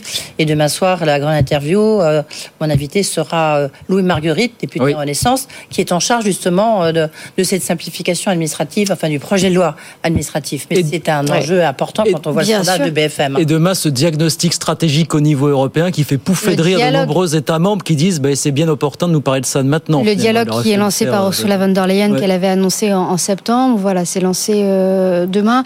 Euh, ils veulent être dans le concret. Euh, il y a un point qui est intéressant et on va regarder comment ça se passe. En fait, l'idée de la Commission européenne, c'est cette fois de mettre autour de la table les agriculteurs, certes, mais avec les responsables de l'industrie agroalimentaire, avec les responsables de la distribution. Les parlementaires européens, enfin, il y a tout le monde. Voilà, effectivement. Non, mais ça, c'est très intéressant parce que c'est une première en termes de méthode. Avec de la société civile, etc. Et de discuter et, comme, et, peut-être de, de lever des choses qui sont incompréhensibles aujourd'hui pour les agriculteurs. Ils nous ont donné un exemple. Il y a un exemple là qui nous est expliqué aujourd'hui du côté de, de, de Bruxelles. D'un côté, on demande aux agriculteurs de produire moins de viande. Mmh. D'un autre côté, il y a les consommateurs qui achètent toujours autant de viande. Voilà, il y a des injonctions contradictoires et peut-être que le fait de mettre tout le monde autour de la table, distributeurs, industriels, agriculteurs, ça va permettre de lever certaines incompréhensions. Oui, juste, je rappelais à Philippe Chalmin, que j'ai reçu, le président de Cyclope, qui a été le président de l'Observatoire justement de la formation des prix mm. et des marges pendant plus de dix ans. Là, il vient de rendre son tablier. Il disait que c'est très compliqué parce qu'en fait, chacun ment autour de la table. Mais il essaie de rappeler quand même, ce sont des prix mondiaux euh, donc, vous prenez les prix du porc. En fait, certes, il y a un hmm. problème avec les éleveurs de porc en France, mais le porc, il a baissé de, je crois que c'était de 25% ou 30%. Hmm. Donc, c'est plus les normes, c'est plus un ras-le-bol général que des prix qui sont en cause. Enfin, en tous les cas, c'était la Oui, absolument. mais j'avais trouvé intéressant. et puis des blocages dans les négociations commerciales, etc. Des choses qui se passent dans chaque État aussi. Mais ce qui peut changer la donne, c'est que pour le coup, ce ras-le-bol dont vous parlez, il est partagé par la majorité des pays européens. Et il semblerait qu'on avance, en tout cas pour une fois, tous dans le même sens. Moi, je parle de ras-le-bol fiscal. Vous vous rappelez, euh, on a beaucoup ah bah, parlé de ras-le-bol fiscal. et là, maintenant, je dis, on parlait du ras-le-bol général sur les normes. On a déjà eu un débat là-dessus. Ras-le-bol réglementaire. Moi, euh, ras-le-bol de la technocratie. Je pense que c'est vraiment ça qui est en train d'exploser. Je sais pas. Mais est-ce que ce grand raout, ça c'est Jusqu'à fin septembre, ça va durer longtemps. Ça dure longtemps. On a le temps d'en parler. Euh. Ça va être présidé par un Allemand, visiblement, qui est connu dans son pays pour avoir mené le même genre de débat. Donc, on va voir ce qui se passe ici. Mais en tout cas, voilà, ils veulent. Ça ressemble à ce que Emmanuel Macron avait fait après les Gilets jaunes. J'ai plus le nom de un petit peu de cette les grands débats. Les grands débats, euh, voilà, ça, ça, un petit peu. En tout cas, on est bien d'accord qu'il y aura des mesures qui vont être prises avant septembre, de toute façon, pour ah bah De toute euh, façon, en France, là, il va falloir y aller, il va falloir des annonces. Donc voilà, il faut aussi. Euh, on attend. Ça, on dit une question de jour. Peut-être on verra bien. Voilà, bah, c'est terminé pour ce soir. Merci beaucoup, Pauline. Pauline Tadevin, Mathieu Pechberti, Edwige. À demain, donc, avec le député Louis Marguerite. Hein, pour voilà, parler pour parler de, ce projet de loi porté par Bruno Le Maire. Absolument. 18h57. bah, nous, on se retrouve dans un instant. Et oui, avec les experts du soir, on continue de décrypter l'actualité économique pour vous. À tout, de suite. Good Evening Business. Actu, experts, débat et interview des grands acteurs de l'économie. BFM Business présente. Tous les jours, j'entends quoi? De nouvelles solutions, de nouvelles entreprises, de nouvelles levées de fonds. Mais c'est extraordinaire. J'ai dit qu'il y a un vrai souci, il faut créer de l'emploi. Je suis assez d'accord avec ce qui a été dit. Il suffit d'écouter BFM Business. Voilà, magnifique. Guillaume Paul, Audrey Tcherkov. Good Evening Business. Allez, il est 19h, on repart la deuxième heure de Good Evening Business, toujours en direct, toujours jusqu'à 20h. Bien sûr, rebonsoir Audrey. Rebonsoir Guillaume et rebonsoir à tous. Dans l'actualité ce soir, donc cette mobilisation du monde agricole qui continue de s'étendre à travers tout le pays. La parole ce soir est au syndicat puisque c'est la FNSEA qui va proposer tout à l'heure toute une liste de revendications. On va en parler dans un instant et puis on va en reparler bien sûr largement avec nos experts qui reviennent dans un quart d'heure. Et oui, alors la colère agricole au menu ce soir, mais aussi euh, Casino, euh, puisque comme promis, Casino euh, cède une grosse partie de ses super et de ses hypermarchés à Auchan et à Intermarché, mais aussi à Carrefour, qui est l'invité surprise du deal. Donc on en parlera tout à l'heure. Et puis encore des mauvaises nouvelles du côté du nucléaire, puisque le chantier d'Inkley Point en Grande-Bretagne, c'est officiel, lui aussi aura beaucoup de retard et va coûter beaucoup plus cher. Un petit peu à la finlandaise, il y a un air de déjà vu finalement dans, tout ça. Qui sera avec nous pour parler de tous ces sujets jusqu'à 20h euh, évidemment On sera avec l'entrepreneur et économiste Sébastien Lay, Bruno Coquet pour l'OFCE et l'économiste atterré Benjamin Coria, ça promet des débats. Euh, les meilleurs experts comme tous les soirs. Comme tous les soirs. On est ensemble jusqu'à 20h évidemment. A tout de suite. Good Evening Business, le journal.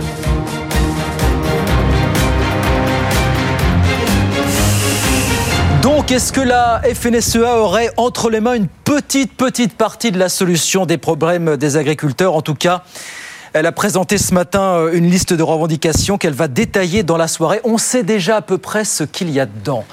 Nathan Cocampo nous raconte ça. Des mesures d'urgence et une réflexion plus, profonde sur le long terme. Ce matin, Arnaud Rousseau, le président de la FNSEA, a donné quelques pistes de revendication.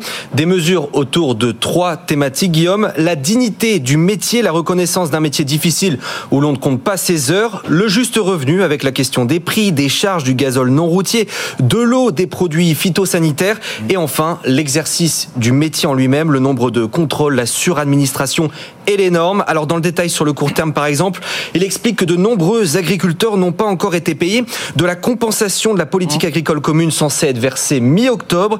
Cela concerne 6 à 7% des agriculteurs français, un retard du justement à cette lourdeur administrative fortement dénoncée depuis plusieurs jours. Autre exemple avec la fin des négociations commerciales qui approchent, la loi Egalim qui doit garantir un prix juste aux agriculteurs n'est pas respectée partout selon le plus puissant euh, syndicat agricole. Il faut passer tout le monde au peigne fin l'ensemble des représentants de la grande distribution pour voir s'ils respectent la loi, lancé Arnaud Rousseau. Sur le long terme, enfin, il y a les normes européennes à horizon 2030. La France ambitionne de diminuer de 50% l'utilisation de pesticides, inatteignable selon Arnaud Rousseau. Il faut des moyens, du temps, le bon rythme pour accompagner les agriculteurs. Un dialogue stratégique sur l'avenir de l'agriculture dans l'UE, promis depuis plusieurs mois, sera justement lancé demain à Bruxelles. Nathan Cocampo, des annonces seront faites dans les prochains jours. Le gouvernement se dit déterminé à protéger le modèle agricole français. Voilà en tout cas ce qu'a déclaré ce matin après le Conseil des ministres la porte-parole du gouvernement. Euh, Prisca Tevno, euh, qui l'a aussi précisé par ailleurs, on avait oublié un peu tout ça, mais le gouvernement bah, ne sera finalement complété qu'après la déclaration de politique générale de Gabriel Attal, donc après le 30 janvier. Deuxième salve de nomination retardée, donc évidemment à cause de cette mobilisation euh, du monde agricole. 19h04, je vous disais, le dossier Casino refait causer ce soir, parce que ça y est, Casino confirme avoir un accord avec Auchan et Intermarché pour lui céder 288 magasins. La nouveauté, c'est qu'Intermarché, qui devait reprendre les deux tiers, va ensuite en recéder une partie à Carrefour. Ça, c'est nouveau. Pauline Tadevin.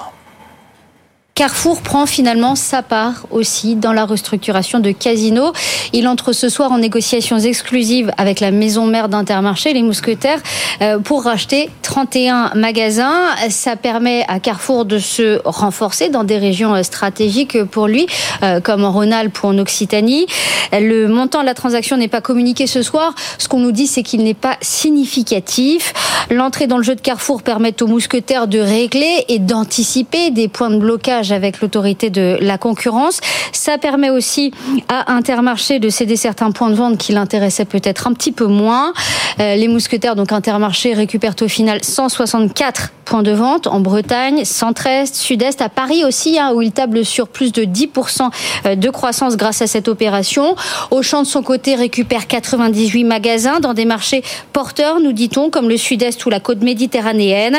Les deux magasins Auchan, les deux enseignes Auchan et Intermarché s'engagent à préserver l'emploi en magasin. Il y a 12 000 personnes euh, concernées. Ils annoncent aussi la reprise de 4, voire 5 entrepôts. Euh, cette opération marque un virage dans le secteur de la distribution euh, en France. Hein, se félicite ce soir Auchan et Intermarché qui rappellent également leur ambition de créer ensemble la première centrale d'achat mm. française. Voilà, Pauline Tadevin avec nous sur BFM Business. Et cette irruption, en quelque sorte, de Carrefour dans le dossier Casino, bah, les syndicats l'ont appris ce matin au cours d'un CSE, au cours desquels ils ont appris la répartition des, des reprises des magasins. On en parlait tout à l'heure avec un syndicaliste de l'UNSA, on l'écoutera tout à l'heure. Les syndicats n'ont pas vraiment apprécié euh, la façon de faire euh, de la direction. Euh, dans l'actualité, par ailleurs, mauvaise nouvelle en Allemagne, SAP annonce qu'il va encore supprimer 8000 postes c'est-à-dire 8% de ses effectifs. Je dis encore parce que SAP avait déjà annoncé 3000 suppressions de postes l'an dernier.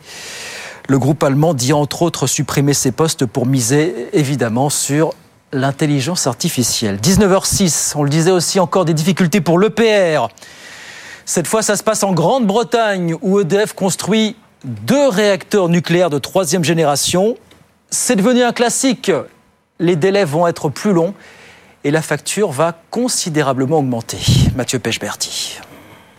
Oui, on en est à la deuxième grande annonce de, retard hein, sur ce chantier qui devait démarrer à la base en 2025, débuté en 2016. Finalement, ce sera pas avant au plus tôt 2029, si ce n'est après 2030, un surcoût de 5 milliards de livres, hein, donc un peu plus de, de 6 milliards d'euros. Au bas mot, si on reprend le chiffre de départ, hein, euh, le budget de départ qui était de 18 milliards de livres, on a une augmentation de euh, 50% aujourd'hui, un dérapage très important, alors dû à des sujets de manœuvre, notamment en France et au Royaume-Uni. Certes, on attendait cette opération de transparence d'EDF sur le chantier d'Hinkley Point depuis euh, maintenant plusieurs mois.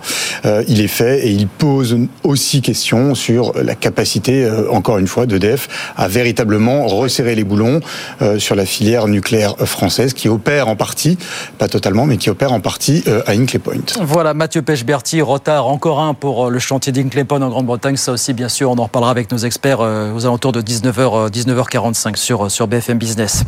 Euh, L'assureur allemand Allianz va se lancer dans l'assurance en ligne en France. Alors, figurez-vous pour ça, bah, il a trouvé un moyen très simple. Il va reprendre le, petit français Luco, vous en avez parlé, qui avait été placé en redressement judiciaire en, novembre dernier. Allianz a été désigné à la barre du tribunal de commerce de Bobigny comme repreneur de Luco aujourd'hui. Et puis alors, ça vous en parlez la semaine dernière quand ça a débuté, le procès des faux espions chez Renault qui continue. Affaire qui avait été inventée de toutes pièces par un homme chargé à l'époque de la sécurité interne de Renault. Il se trouve que cet homme était appelé à la barre aujourd'hui. Justine Vassogne était au tribunal judiciaire de Paris pour BFM Business.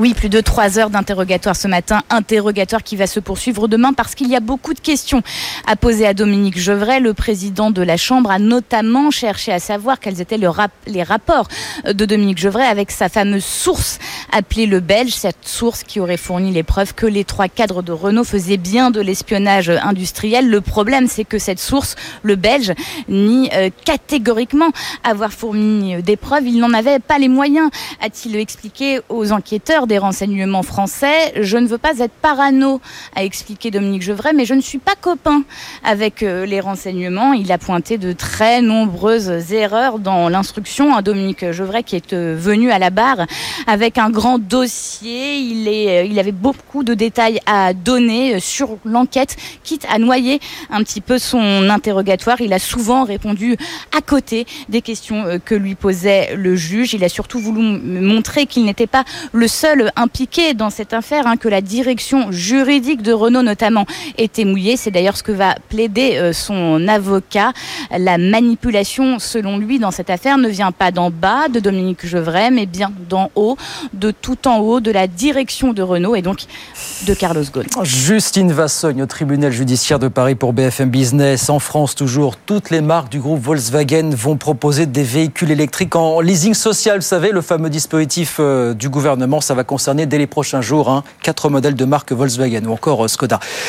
Et puis alors, puisqu'on est dans l'auto, il y a du nouveau chez Tesla.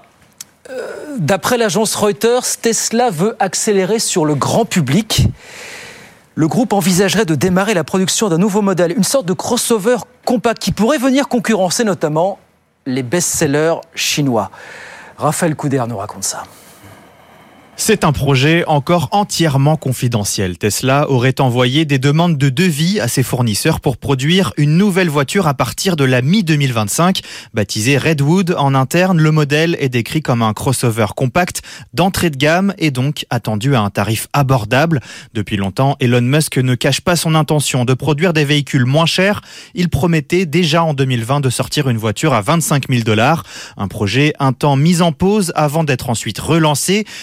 Pourrait donc représenter l'arrivée de la marque américaine sur le marché grand public. L'enjeu est important pour le groupe car la concurrence est de plus en plus forte. Aujourd'hui, les constructeurs chinois multiplient les modèles bon marché. Le groupe BYD a d'ailleurs dépassé Tesla au rang de premier constructeur mondial de véhicules électriques au quatrième trimestre de l'année dernière. Voilà Tesla qui voudrait apparemment accélérer sur le grand public. Raphaël Couder avec nous sur BFM Business. 19h11.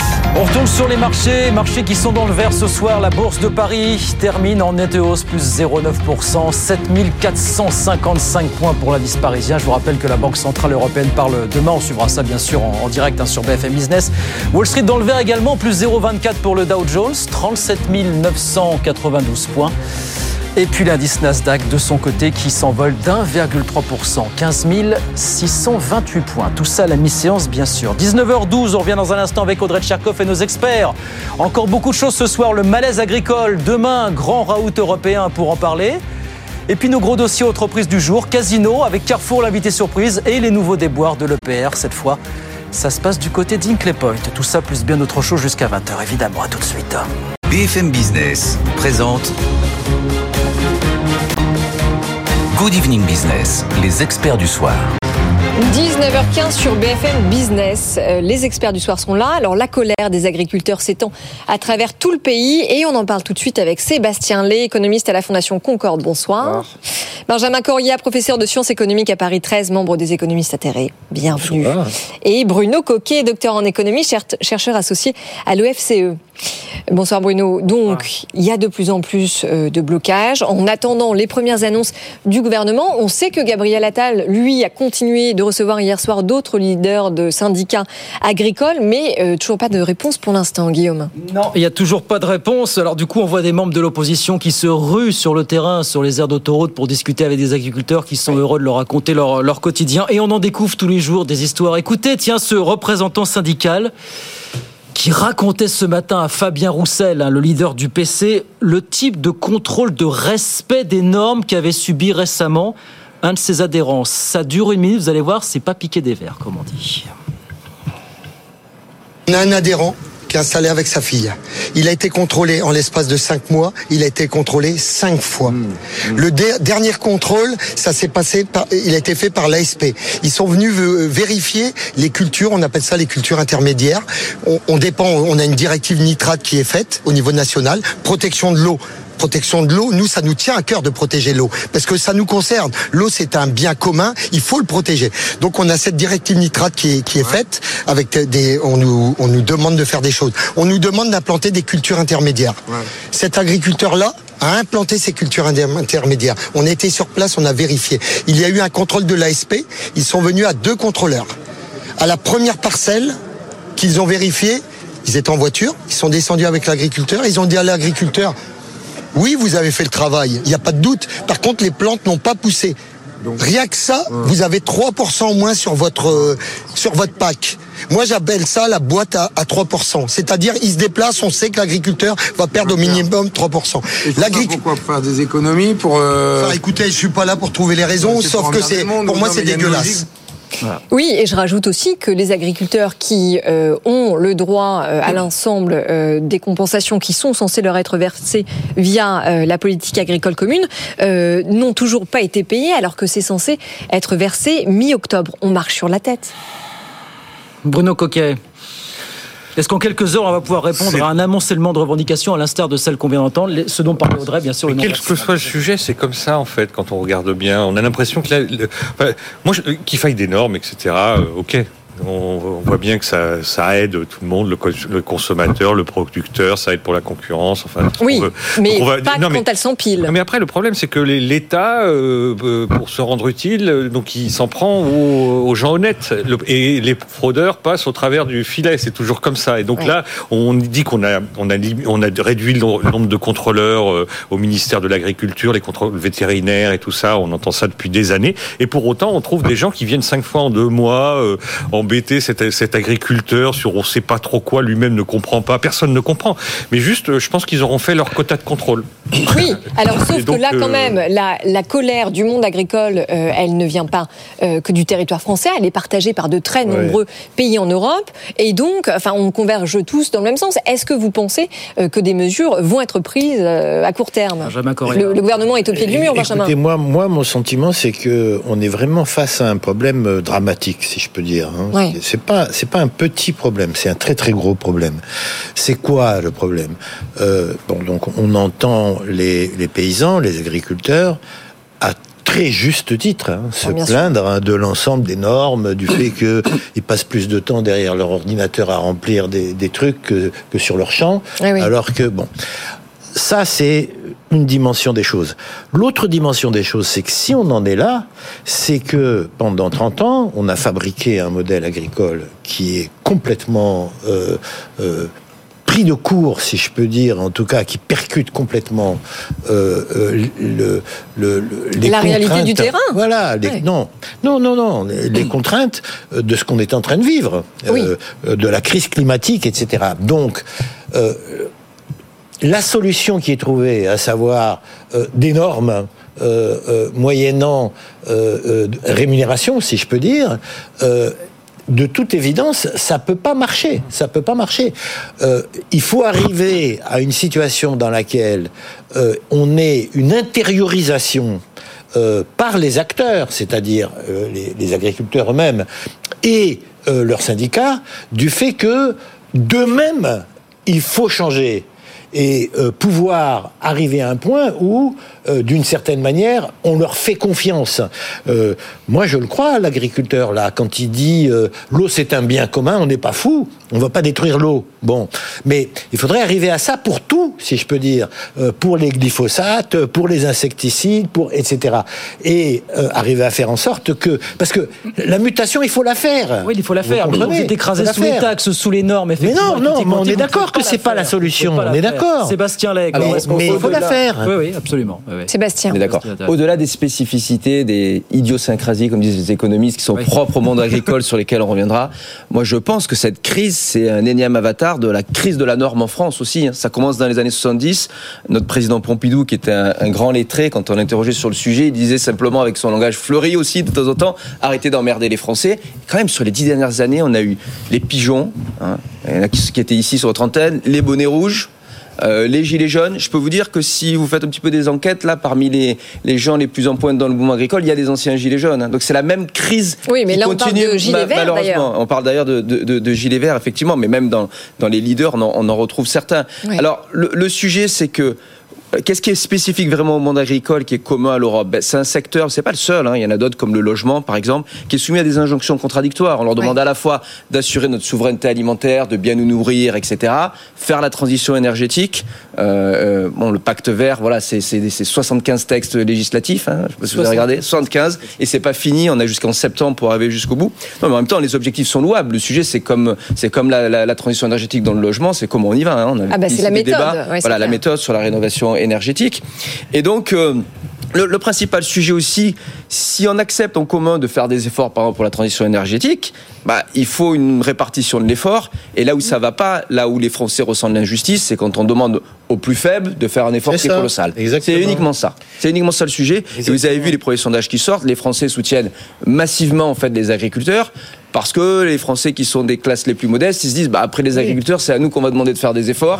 Nous qui avons nos, nos passoires thermiques pour le logement, De- etc. Ils voient bien le, le continuum des Oui, efforts oui. qui sont demandés. De- demain, c'est le début du fameux diagnostic stratégique européen sous l'impulsion der Leyen. Alors, pour- à, à sa décharge, c'est pas, c'est pas un, un truc. Un, Non, non, c'est prévu depuis six mois. c'est pas un machin comme on dit, Non. comme disait le général de Gaulle, qu'elle sort comme ça au débeauté en Ah arrivant comme les carabiniers. C'était prévu depuis Et c'est six mois, prévu depuis longtemps. Mais pour l'instant, qu'est-ce que vous attendez de ce genre de raout, même s'il doit durer six mois On va mettre ensemble les députés européens, les acteurs de la société civile. C'est- indispensable. C'est indispensable parce que justement, le dialogue entre à la fois les consommateurs, les représentants de la société civile qui sont Oui. quand même en bout de chaîne, les centrales d'achat, les producteurs, les acheteurs et les agriculteurs euh, n'a jamais réellement existé. Oui, mais quand vous voyez que la concurrence se joue aussi au niveau européen sur le dossier de l'agriculture, voilà, qu'est-ce qu'on peut espérer de ce genre de grand Oui, mais c'est bien pour ça que ce grand raout se joue au niveau européen et en plus va durer longtemps. Donc va permettre de rentrer dans le fond des choses, Bruno. puisque ça commence maintenant et ça se termine en septembre.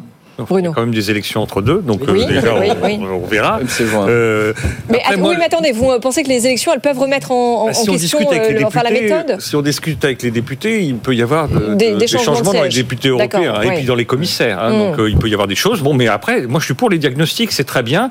Mais en revanche, ce que j'avais entendu, c'est qu'il y avait un Green Deal déjà qui était Oui. fait. Il y a une une stratégie Farm to Fork qui, est- qui, est- qui est, qui est faite également. Oui, mais on a fait ce Green Deal avant d'en expliquer les règles. D'accord, donc du coup, maintenant on fait le diagnostic. Oui. Donc, mais on fait le diagnostic de quoi Euh, De ce qui va pas dans ce qui a été décidé, euh, plutôt que de le faire avant hein, de, de décider. Moi, je pense que l'ordre des choses, il aurait été comme ça. Après ça, ce qui est assez frappant, que ce soit dans le cas français, puisque la FNSEA fait une synthèse des demandes ce soir, je crois. Mm, Donc du coup, c'est qu'il y a beaucoup de demandes dans tous les sens, donc plein de problèmes, pas homogènes. C'est Mm. pas une, un- une seule réponse. hein. Il faut une stratégie sûrement, mais en tout cas, une seule réponse suffira pas. Et si on prend l'Europe, bah, c'est encore pire. Chacun euh, a, euh, a ses propres problèmes. Et donc, du coup, la réponse unique, on n'y croit pas vraiment. Et donc, pour euh, satisfaire tout le monde, le problème, c'est de remonter euh, d'un niveau et de euh, faire une stratégie sur laquelle tout le monde est d'accord, et puis après de la décliner. mais de- de- euh, c'est une illusion de répondre dans les détails à tout. Benjamin. Non, non, mais il ne faut pas attendre de l'Europe qu'elle soit euh, capable de- d'apporter des solutions à tout ça. D'autant moins que, sauf erreur de ma part, euh, la PAC aujourd'hui s'est constituée de telle manière qu'on donne l'argent aux États et c'est les États qui distribuent. Donc c'est pas l'Europe qui va, qui va donner la solution. Hein Ah bah attendez, Bon, si, sur le sur, sur- non, mais oui, sur on la partage, partie oui, oui, mais après des, les des 9 normes. milliards, ils sont distribués par la France. Benjamin, non mais d'accord, mais Bon. enfin, au-delà du sujet financier, sur la partie suradministration, il faut que l'Europe simplifie Oui, tout oui, ça. non mais il y a, non mais il y a la partie suradministration, mais la partie euh, normes, etc. dont, dont on vient de discuter, qui est effectivement une, une question extrêmement lourde. Bien, mais elle est d'autant plus lourde que euh, ceux qui subissent euh, tout ça sont pas du tout payés pour le faire, mais dans tous les sens du terme. Ça veut dire que on a une situation dans laquelle euh, il y a une baisse du revenu agricole, dans lequel il y a toute une série. Alors l'agriculture, ça se décline en euh, euh, le bétail, la, la volaille, les primeurs, etc. Bon, donc il y a toute une série de sous-domaines qui sont euh, sinistrés et dans lequel euh, les euh, agriculteurs sont complètement sous-payés dans un moment où il y a une hausse des prix alimentaires hein, et où euh, euh, la filière industrielle euh, des de, agroalimentaire fait des taux de marge comme elle a jamais fait. Bon, donc il faut aussi parler de ça parce que euh, comment dire, on acceptera d'autant mieux de se plier à des normes ou à des contraintes qu'on est payé pour ça. Bien sûr, ne le mais sont c'est- pas. mais c'est bien pour ça que les propositions de la FNSEA sont très importantes, Mm. puisqu'elles sont censées mettre l'accent pour régler justement à très court terme la question du prix et la question de la suradministration. Ben, oui, sauf que, enfin, moi, je fais pas une grande confiance à la FNSEA, mais en tout cas, le, le- problème, il est, il est à la jonction des deux. Alors juste, attendez, puis- puisqu'on posait la question, est-ce que peut faire l'Europe ou pas Je voudrais vous faire écouter, ça dure 30 secondes, ce que disait hier soir la porte-parole de la Confédération paysanne, qui a été reçue par, euh, par euh, Gabriel Attal, et qui dit il y a une chose qu'on peut faire notamment en Europe, c'est arrêter de signer, de conclure à tour de bras bah des oui. accords de libre-échange. Bien sûr, Écoutez ce qu'elle disait hier soir sur le perron de, de Matignon. ça. Bien sûr.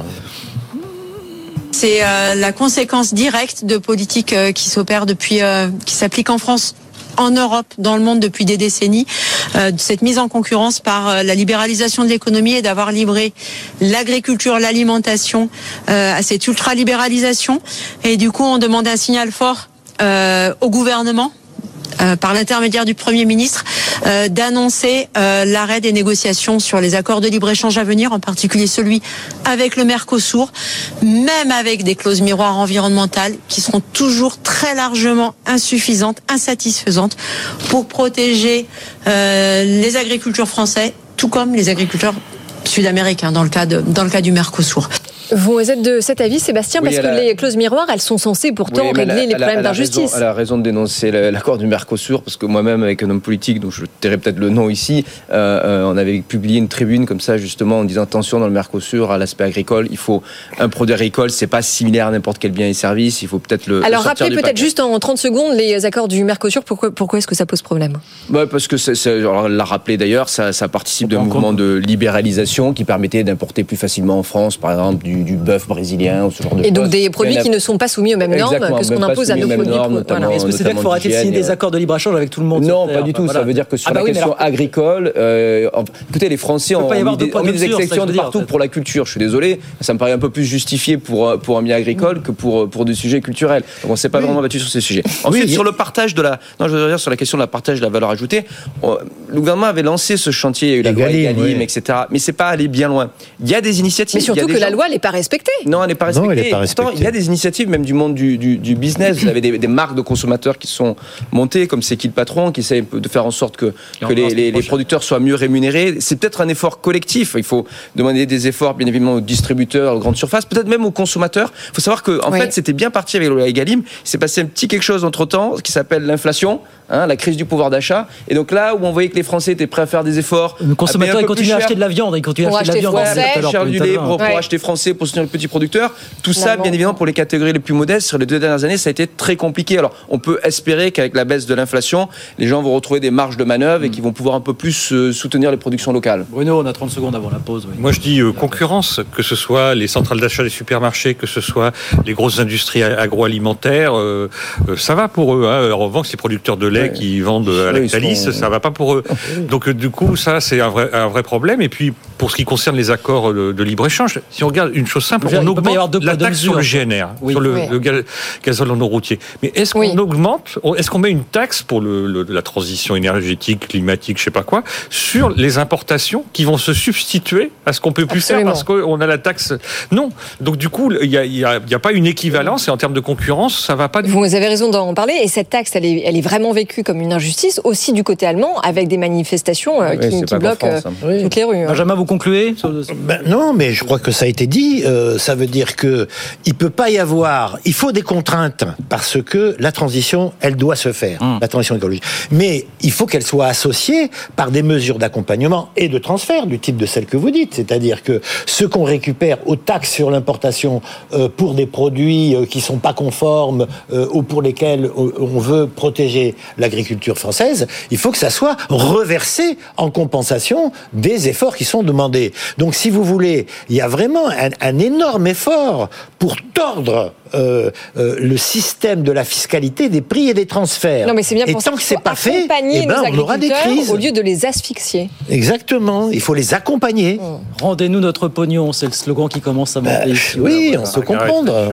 Voilà. Oui, Margaret Thatcher. Voilà pour cette crise des agriculteurs. Oui, c'est emprunté à Margaret Thatcher, évidemment. Qu'on continue à suivre, évidemment, sur BFM Business. On verra ce que nous dit la FNSEA ce soir. BFM Business présente Good Evening Business, les experts du soir. Après la crise agricole, les experts du soir vous parlent du dossier Casino. Nous sommes avec euh, Sébastien Lé, Bruno Coquet et Benjamin Coria. Alors Casino, il se passe encore des choses. hein. C'est un peu euh, le dossier aux mille rebondissements. Euh, Ils viennent de confirmer avoir un accord avec Auchan et Intermarché pour leur céder 288 magasins, mais c'est pas tout. Alors, c'est pas tout, parce qu'il y a une petite nouveauté. Intermarché, on prend les deux tiers, ça c'était à peu près prévu. Sauf que Intermarché, dans la foulée, va recéder une partie de ses magasins à Carrefour. Écoutez, Thomas Meyer, délégué syndical UNSA Casino, était avec nous tout à l'heure. Tout ça le laisse un petit peu méfiant. Il n'exclut pas toujours aujourd'hui un risque de casse sociale chez, chez Casino. Écoutez. Bah, Aujourd'hui, tout est ouvert hein, parce que vous avez déjà 1000 1200 emplois à au siège. Euh, quid après du, de, de tout, tout, tout l'impact environnant euh, derrière? Euh, Oui, on peut, on peut effectivement euh, craindre euh, une casse sociale sans précédent. Nous, on a déjà tiré la sonnette d'alarme depuis plusieurs mois. Bah là, aujourd'hui, on est, on peut plus être dans le déni. Aujourd'hui, on vit une réalité euh, Oui. euh, effectivement euh, euh, absolument affreuse. Et donc, bah, euh, la casse sociale, il y en aura. Ça, on peut pas. Voilà. Et oui, l'histoire euh, d'un démantèlement, euh, parce que c'est le, c'est le terme, d'un fleuron français. Donc ce qu'il faut dire, c'est qu'il y a 6000 potentielles suppressions euh, d'emplois qui sont en jeu. C'est quand même énorme. Euh, 26 magasins qui ne seront pas repris. Et pour ceux qui sont repris, alors chez Intermarché, les salariés arrivent chez les indépendants qui s'engagent à reprendre, mais sous quelle forme, quel contrat Carrefour, Auchan, groupe intégré, est-ce que ça va être des, des locations gérances, euh, des magasins franchisés Il y a quand même beaucoup de points d'interrogation euh, qui sont sans réponse. Sébastien Lé. Alors sur la question des magasins, en fait, typiquement dans ce type euh, de rachat, il y a toujours des clauses de substitution. Oui. Donc le problème, c'est que la substitution elle a l'air de se faire sur les localisations les, les moins prisées. Donc c'est en fait les, il y a un repreneur qui veut pas assumer une partie de la caisse sociale et qui la refile à quelqu'un d'autre. Désolé de m'exprimer ainsi. Oui, c'est ça ça, sent un ouais. peu le coup de Trafalgar quand même et les difficultés à venir pour les pour les employés et les salariés. Donc je suis pas pas très optimiste sur le sujet. Le, le siège de Saint-Etienne, c'est un dossier éminemment politique. Il n'y aura pas de casse Ouais. sociale. C'est pas là que ça se passera si ça se passe. Benjamin Coria, comment est-ce que vous regardez ça? Probablement, probablement, on va essayer de mettre la casse là où elle est le moins visible, donc euh, pas sur le siège. Moi, ce qui m'inquiète, si je peux dire, à, à suivre ce dossier, que je trouve beaucoup plus complexe qu'il en a l'air, hein, c'est le niveau de financiarisation qu'on a atteint euh, dans ce secteur. Parce que la crise elle-même, elle vient de quoi C'est pas que de la financiarisation, c'est des, des années de laisser. Alors, bien sûr, il y a ça, mais il y a aussi des années de laisser aller, de- de- d'absence. De, Oui, oui, bien sûr, mais je sais pourquoi je dis financiarisation, Oui, oui. parce que l'un des éléments clés de la crise, euh, il vient de ce qu'il y a eu une croissance hein, euh, du groupe Casino absolument folle, entièrement construite sur l'endettement, bien, euh, et avec la crise du modèle supermarché, hypermarché, qui est, qui est un modèle d'une autre époque, qui est, le modèle, qui est un modèle de, de, de l'époque de la croissance rapide, etc. Bon, euh, euh, tout s'est effondré comme un château de cartes, bien. Euh, euh, et, et, et ce qu'on voit, c'est que dans la tentative de sauver euh, ce qu'on peut euh, du groupe, on a là encore des, des acteurs et des agents financiers. Vous dites c'est pas très clair. Oui, moi non plus. Je trouve ça pas très clair du tout. Donc qu'est-ce qui se trafique entre ces différents acteurs? Pour se refiler le polichinelle euh, et, et à la fin, est-ce que c'est pas toujours les mêmes qui vont payer, à savoir euh, les salariés du bas de l'échelle? J'ai les pires inquiétudes. Alors, Voilà. mais, mais en tout cas, hein, ce que nous dit Bercy, pourtant, c'est que Bruno Le Maire est totalement mobilisé sur le dossier pour justement préserver le maximum d'emplois. Bruno Coquet, qu'est-ce que ça vous inspire, ce que nous dit Bercy?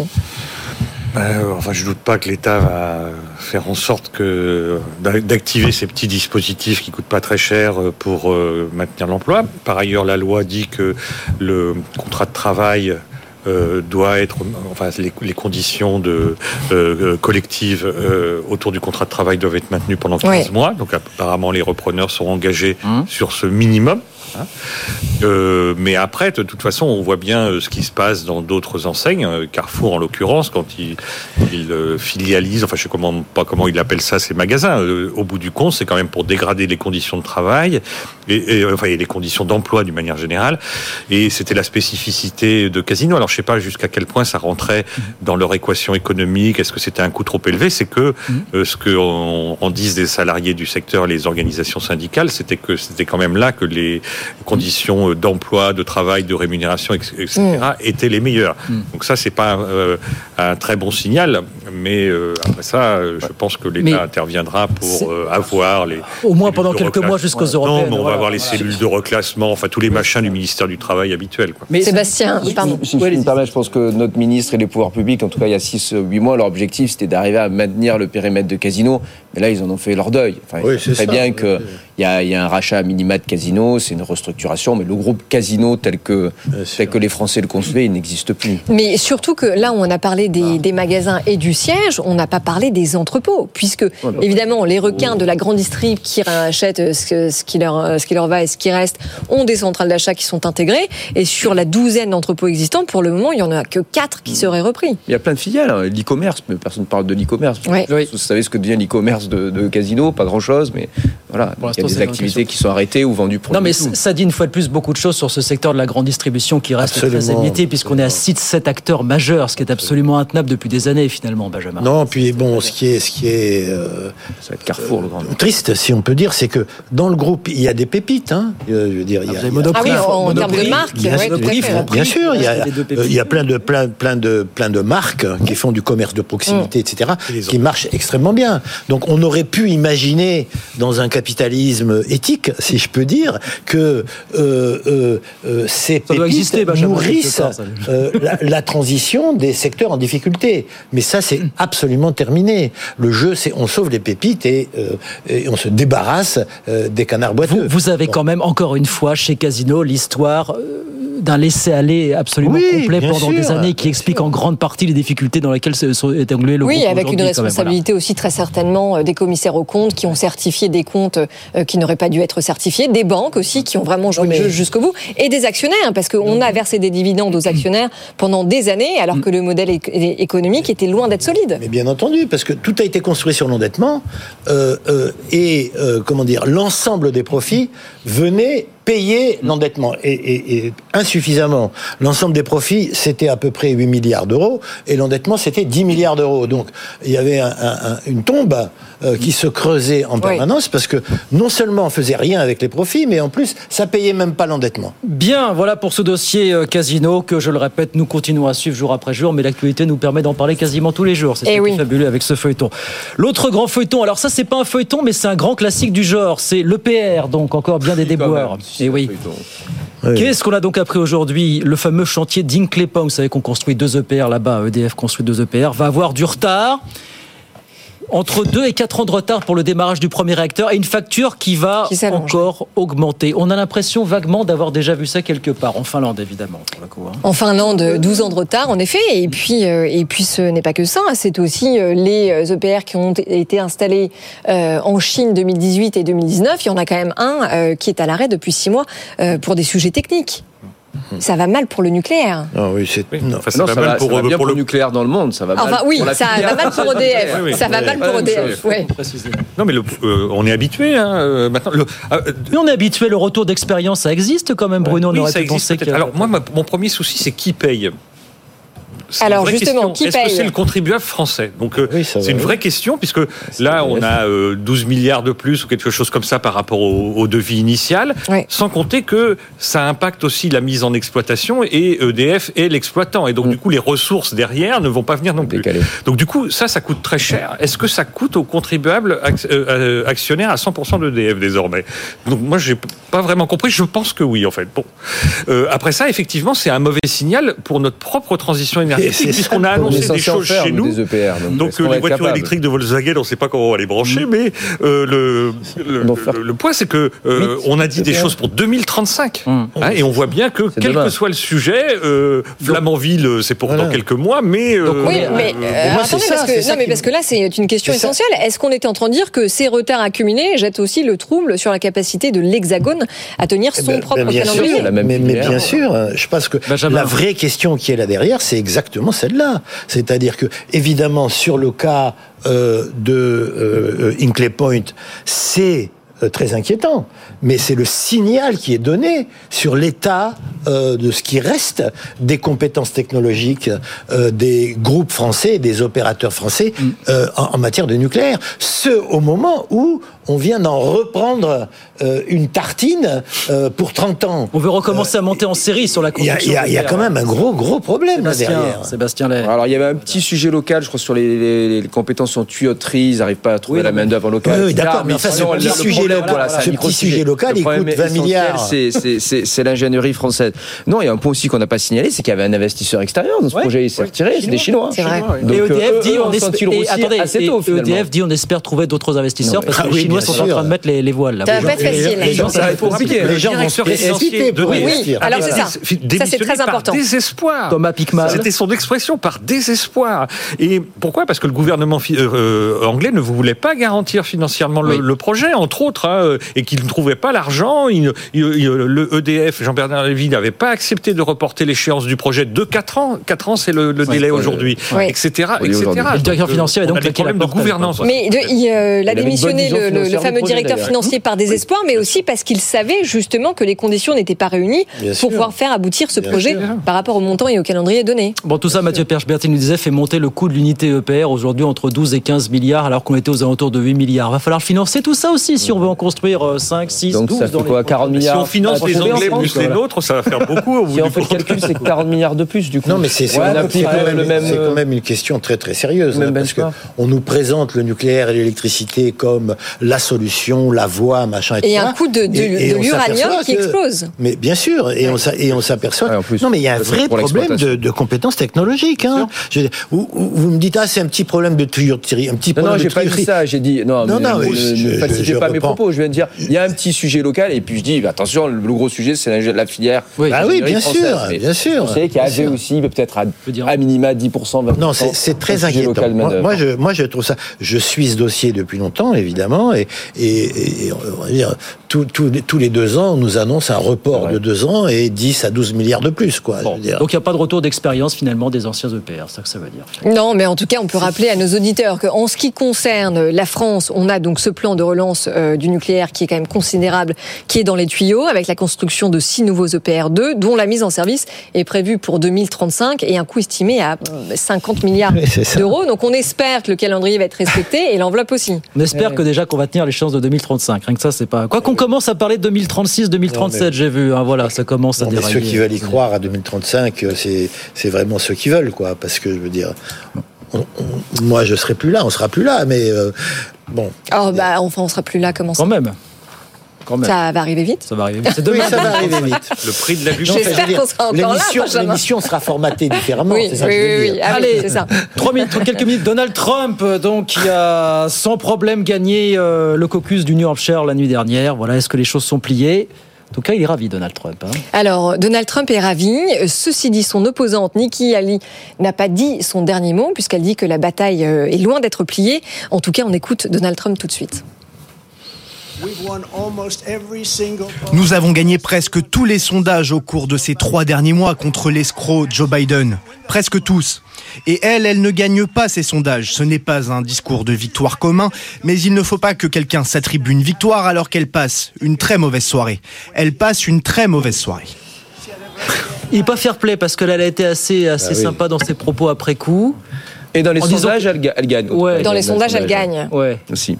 Alors, mais justement, est-ce que vous êtes d'accord avec elle quand elle dit que euh, ce n'est pas gagné, en tout cas pour Donald Trump, pour le moment? Bah, en- de ce qu'on voit, euh, c'est gagné, sauf si euh, ces problèmes judiciaires euh, se retournent contre lui, ce qui pour le moment n'est pas le cas. Parce qu'il arrive, à, il arrive à en tirer parti. Bon, ceci dit, on ne sait pas très bien ce qui va se passer. Mais moi, euh, je, vais vous dire, moi, ce qui m'inquiète le plus, c'est pas Donald Trump, parce que malheureusement, si je peux dire, des populistes de ce type, on en a maintenant un peu partout, y compris en Europe. Moi, ce qui m'inquiète, c'est 62 sénateurs républicains, la couture sur le pantalon, qui applaudissent à toutes les insanités qu'ils prononcent toute la journée. C'est ça qui m'inquiète. Vous comprenez Parce que supposons que euh, Trump gagne, bon, c'est la catastrophe. Supposons qu'ils perdent, ils deviennent quoi ces 62 députés Trumpistes euh, du premier au dernier? C'est très inquiétant. Moi, moi c'est ça qui m'inquiète, je vous cache pas. hein. C'est ça qui m'inquiète. Des populistes, il y en a partout. Euh, euh, des, des, des parlements entièrement barricadés dans une guerre idéologique euh, sur la défense de valeurs ultra-conservatrices, ça c'est typiquement Ce qui- américain. Ce qui va motiver aussi le vote des Américains, c'est la perception qu'ils auront de l'économie euh, le jour J, le jour de l'élection. De ce Pour le moment, elle est bonne pour que Biden, cette les Mais ça- ça risque de ce pas suffire. Enfin, il a continué la politique de Trump, hein, Sébastien Lé. Euh, moi, je n'ai jamais eu aucun doute depuis le début sur euh, la victoire fait qu'il 100% de Trump sur la primaire. Ah. L'élection en général, c'est autre chose. Sur la primaire, c'est Ok. plié. Nikki Haley, elle va continuer peut-être jusqu'au Super Tuesday en mars, ça se passe toujours comme ça. Mais la primaire va pas continuer comme dans les autres cas historiques jusqu'au jusqu'au mois de juin. Après, c'est vrai que puisqu'on est ici sur une chaîne d'économie, sur l'économie, hein, on se rappelle du fameux slogan "It's the economy stupid". Quand on regarde euh, euh, statistiquement que si au mois de juillet il n'y a pas une récession, euh, en général le, le- le bilan porté par les Américains sur l'économie il est plutôt bon. Bon, pour l'instant l'économie américaine en 2024 c'est 2% de croissance annoncée, on sort de 2,4%, c'est une inflation à quasiment on est retombé à 3%, chômage en dessous de 4%, sauf s'il y a un accident industriel particulier sur l'économie en tout cas. Attention. Enfin, pardon, Tout- un, tout- en- un endettement public qui est Ouais, mais aux ça, de 120% du PIB. mais Ah ça, bah, quand même. Ça, malheureusement, Oui, oui, en France, ça- ça... joue pas un rôle très important. Emmanuel Macron, il a été réélu, tout le monde a été réélu avec des dettes, jusqu'à ce que ça ait un impact sur le court terme sur la liquidité. Jusqu'à On n'a pas le temps d'en parler ouais. ici, mais pas- Ah, bien, en à plus, cause les du Américains, dollar, ils etc. émettent du dollar comme C'est ils pas- veulent. C'est pas le, même problème pour les Américains que chez nous. hein. Alors c'est pas à 120%, non, on en peut en reparler 117. aussi. Non, on est à 97 si on regarde les vrais chiffres. Il y a un gros problème, et notamment dans la presse française, quand on, quand on rapporte les chiffres américains. On n'a pas le temps d'en parler, mais euh, peut-être pour une autre émission. Puis les marchés mais, mais donc sur l'économie, sur l'économie, effectivement, sommet, quoi. il est, il est pas, il est pas en position, il est plutôt en position forte. Après, l'élection peut se jouer sur d'autres sujets. Il y a eu des élections américaines qui ne sont pas jouées sur l'économie, qui sont jouées sur des thèmes de société. Et là, tout. Vous Vas-y. n'avez pas qu'il reparle un petit peu d'économie, là, Trump, là, qu'on s'anime un petit peu quand même Je crois que c'est pas l'économie euh, qui prime là-dedans. Je pense que c'est des euh, voilà des valeurs complètement po- polarisées. Ouais. Euh, après ça, et moi, ce qui me frappe sur les États-Unis, c'est que quand j'étais à l'université, on parlait des gérontes du Kremlin. Donc on avait une assemblée de vieux là, grabataires. Et là, c'est un peu les gérontes de Washington, parce qu'il faut pas oublier que Biden a gagné aussi la primaire dans le New Hampshire. Oui. On lui rend pas justice, il a gagné, il était tout seul. Mais Oui, bon, techniquement, il y a des primaires. Il était tout seul, Et donc, mais euh, techniquement, elles ont lieu. et donc du coup, c'est ça qui est assez inquiétant, c'est de voir ces gens euh, qui discutent d'un truc euh, euh, qu'on comprend pas vraiment. En fait, comme d'habitude, l'Europe a envie d'un président américain, mais c'est quand même les Américains qui votent. Ouais, C'est les Et Américains puis- qui décident. hein. Et puis, euh, bon, euh, de plus en plus, la question qui se pose, pose, c'est euh, vu de chez nous, parce que nous on suit notre intérêt aussi. euh, euh, Peut-on faire confiance aux Américains Euh, Jusqu'à quel point Euh, Qu'est-ce que, que vont-ils faire? C'est ça les questions euh, euh, stratégiques qui nous sont posées. Après, les Américains voteront. C'est ça la démocratie. hein. Oui, alors justement, mais enfin, ils voteront, mais pour qui? Parce que vous aviez raison de souligner, Benjamin Corien, l'obstacle de taille pour Donald Trump aujourd'hui, ça reste la question de son inéligibilité. Parce que je rappelle qu'il y a 15 États qui sont en train euh, d'examiner ben, justement euh, enfin, les tentatives de le retirer et que la Cour suprême va se prononcer bientôt, hein, c'est le 8 février. Et moi, je, sera je fixé. ne vous, je ne vous dirai pas pour qui je voterai, parce que je suis franco-américain, mais vous ne saurez pas où ouvrira mon Et vote. donc vous euh, allez voter euh, pour les prochaines élections aux États-Unis Je sais pas. Mais la Cour suprême. Je peux, techniquement, je peux voter. Je sais pas si j'irai le faire. Ce sera peut-être candidat, je sais pas. On verra bien. Bien, 5 novembre, hein, c'est ça l'élection américaine. 5 novembre, voilà. On va suivre ça évidemment de très très précis sur BFM Business. Il nous reste 4 minutes, c'est l'heure de ce qu'on appelle désormais l'extra time, vos humeurs du soir. Chaque soir, bonne nouvelle, mauvaise nouvelle. Bah, Benjamin, tu on va commencer avec vous. Vous avez 30 secondes, Benjamin. Coup de cœur ou coup de gueule, Benjamin Alors, euh, j'ai choisi de parler d'un sujet que euh, les Français connaissent pas, qui est euh, la manière dont euh, il y a un racket hein, euh, sur les questions de revues scientifiques, qui est un obstacle euh, à la recherche. Alors, pourquoi un racket?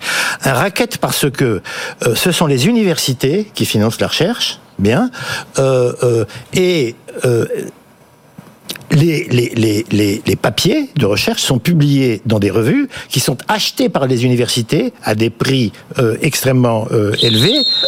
Allez-y, concluez. Allez-y, concluez. 30 Allez-y, allez-y, hein. concluez avec Benjamin. allez-y. Bon, donc à des prix extrêmement élevés. Euh, et, et donc les effets, c'est quoi? Les effets et de plus maintenant pour publier, il faut payer. Ouais. Ça veut dire que euh, le, suivant le nombre de graphiques, d'images, quand vous êtes un scientifique, vous payez plus ou moins cher. Donc l'université paye de tous les côtés et le profit il est fait par les revues scientifiques. Voilà. Donc j'ai fini. C'est catastrophique parce coup de qu'il y a un passé. problème parce qu'il y a un problème d'accès Oui. euh, euh, euh, à l'information scientifique Mm. qui beaucoup d'universités pauvres peuvent pas y avoir accès. Benjamin, vous enlevez du temps de parole à vos camarades. Non, Bruno non, Coquet, allez-y. On a compris, raquette des revues scientifiques. Voilà.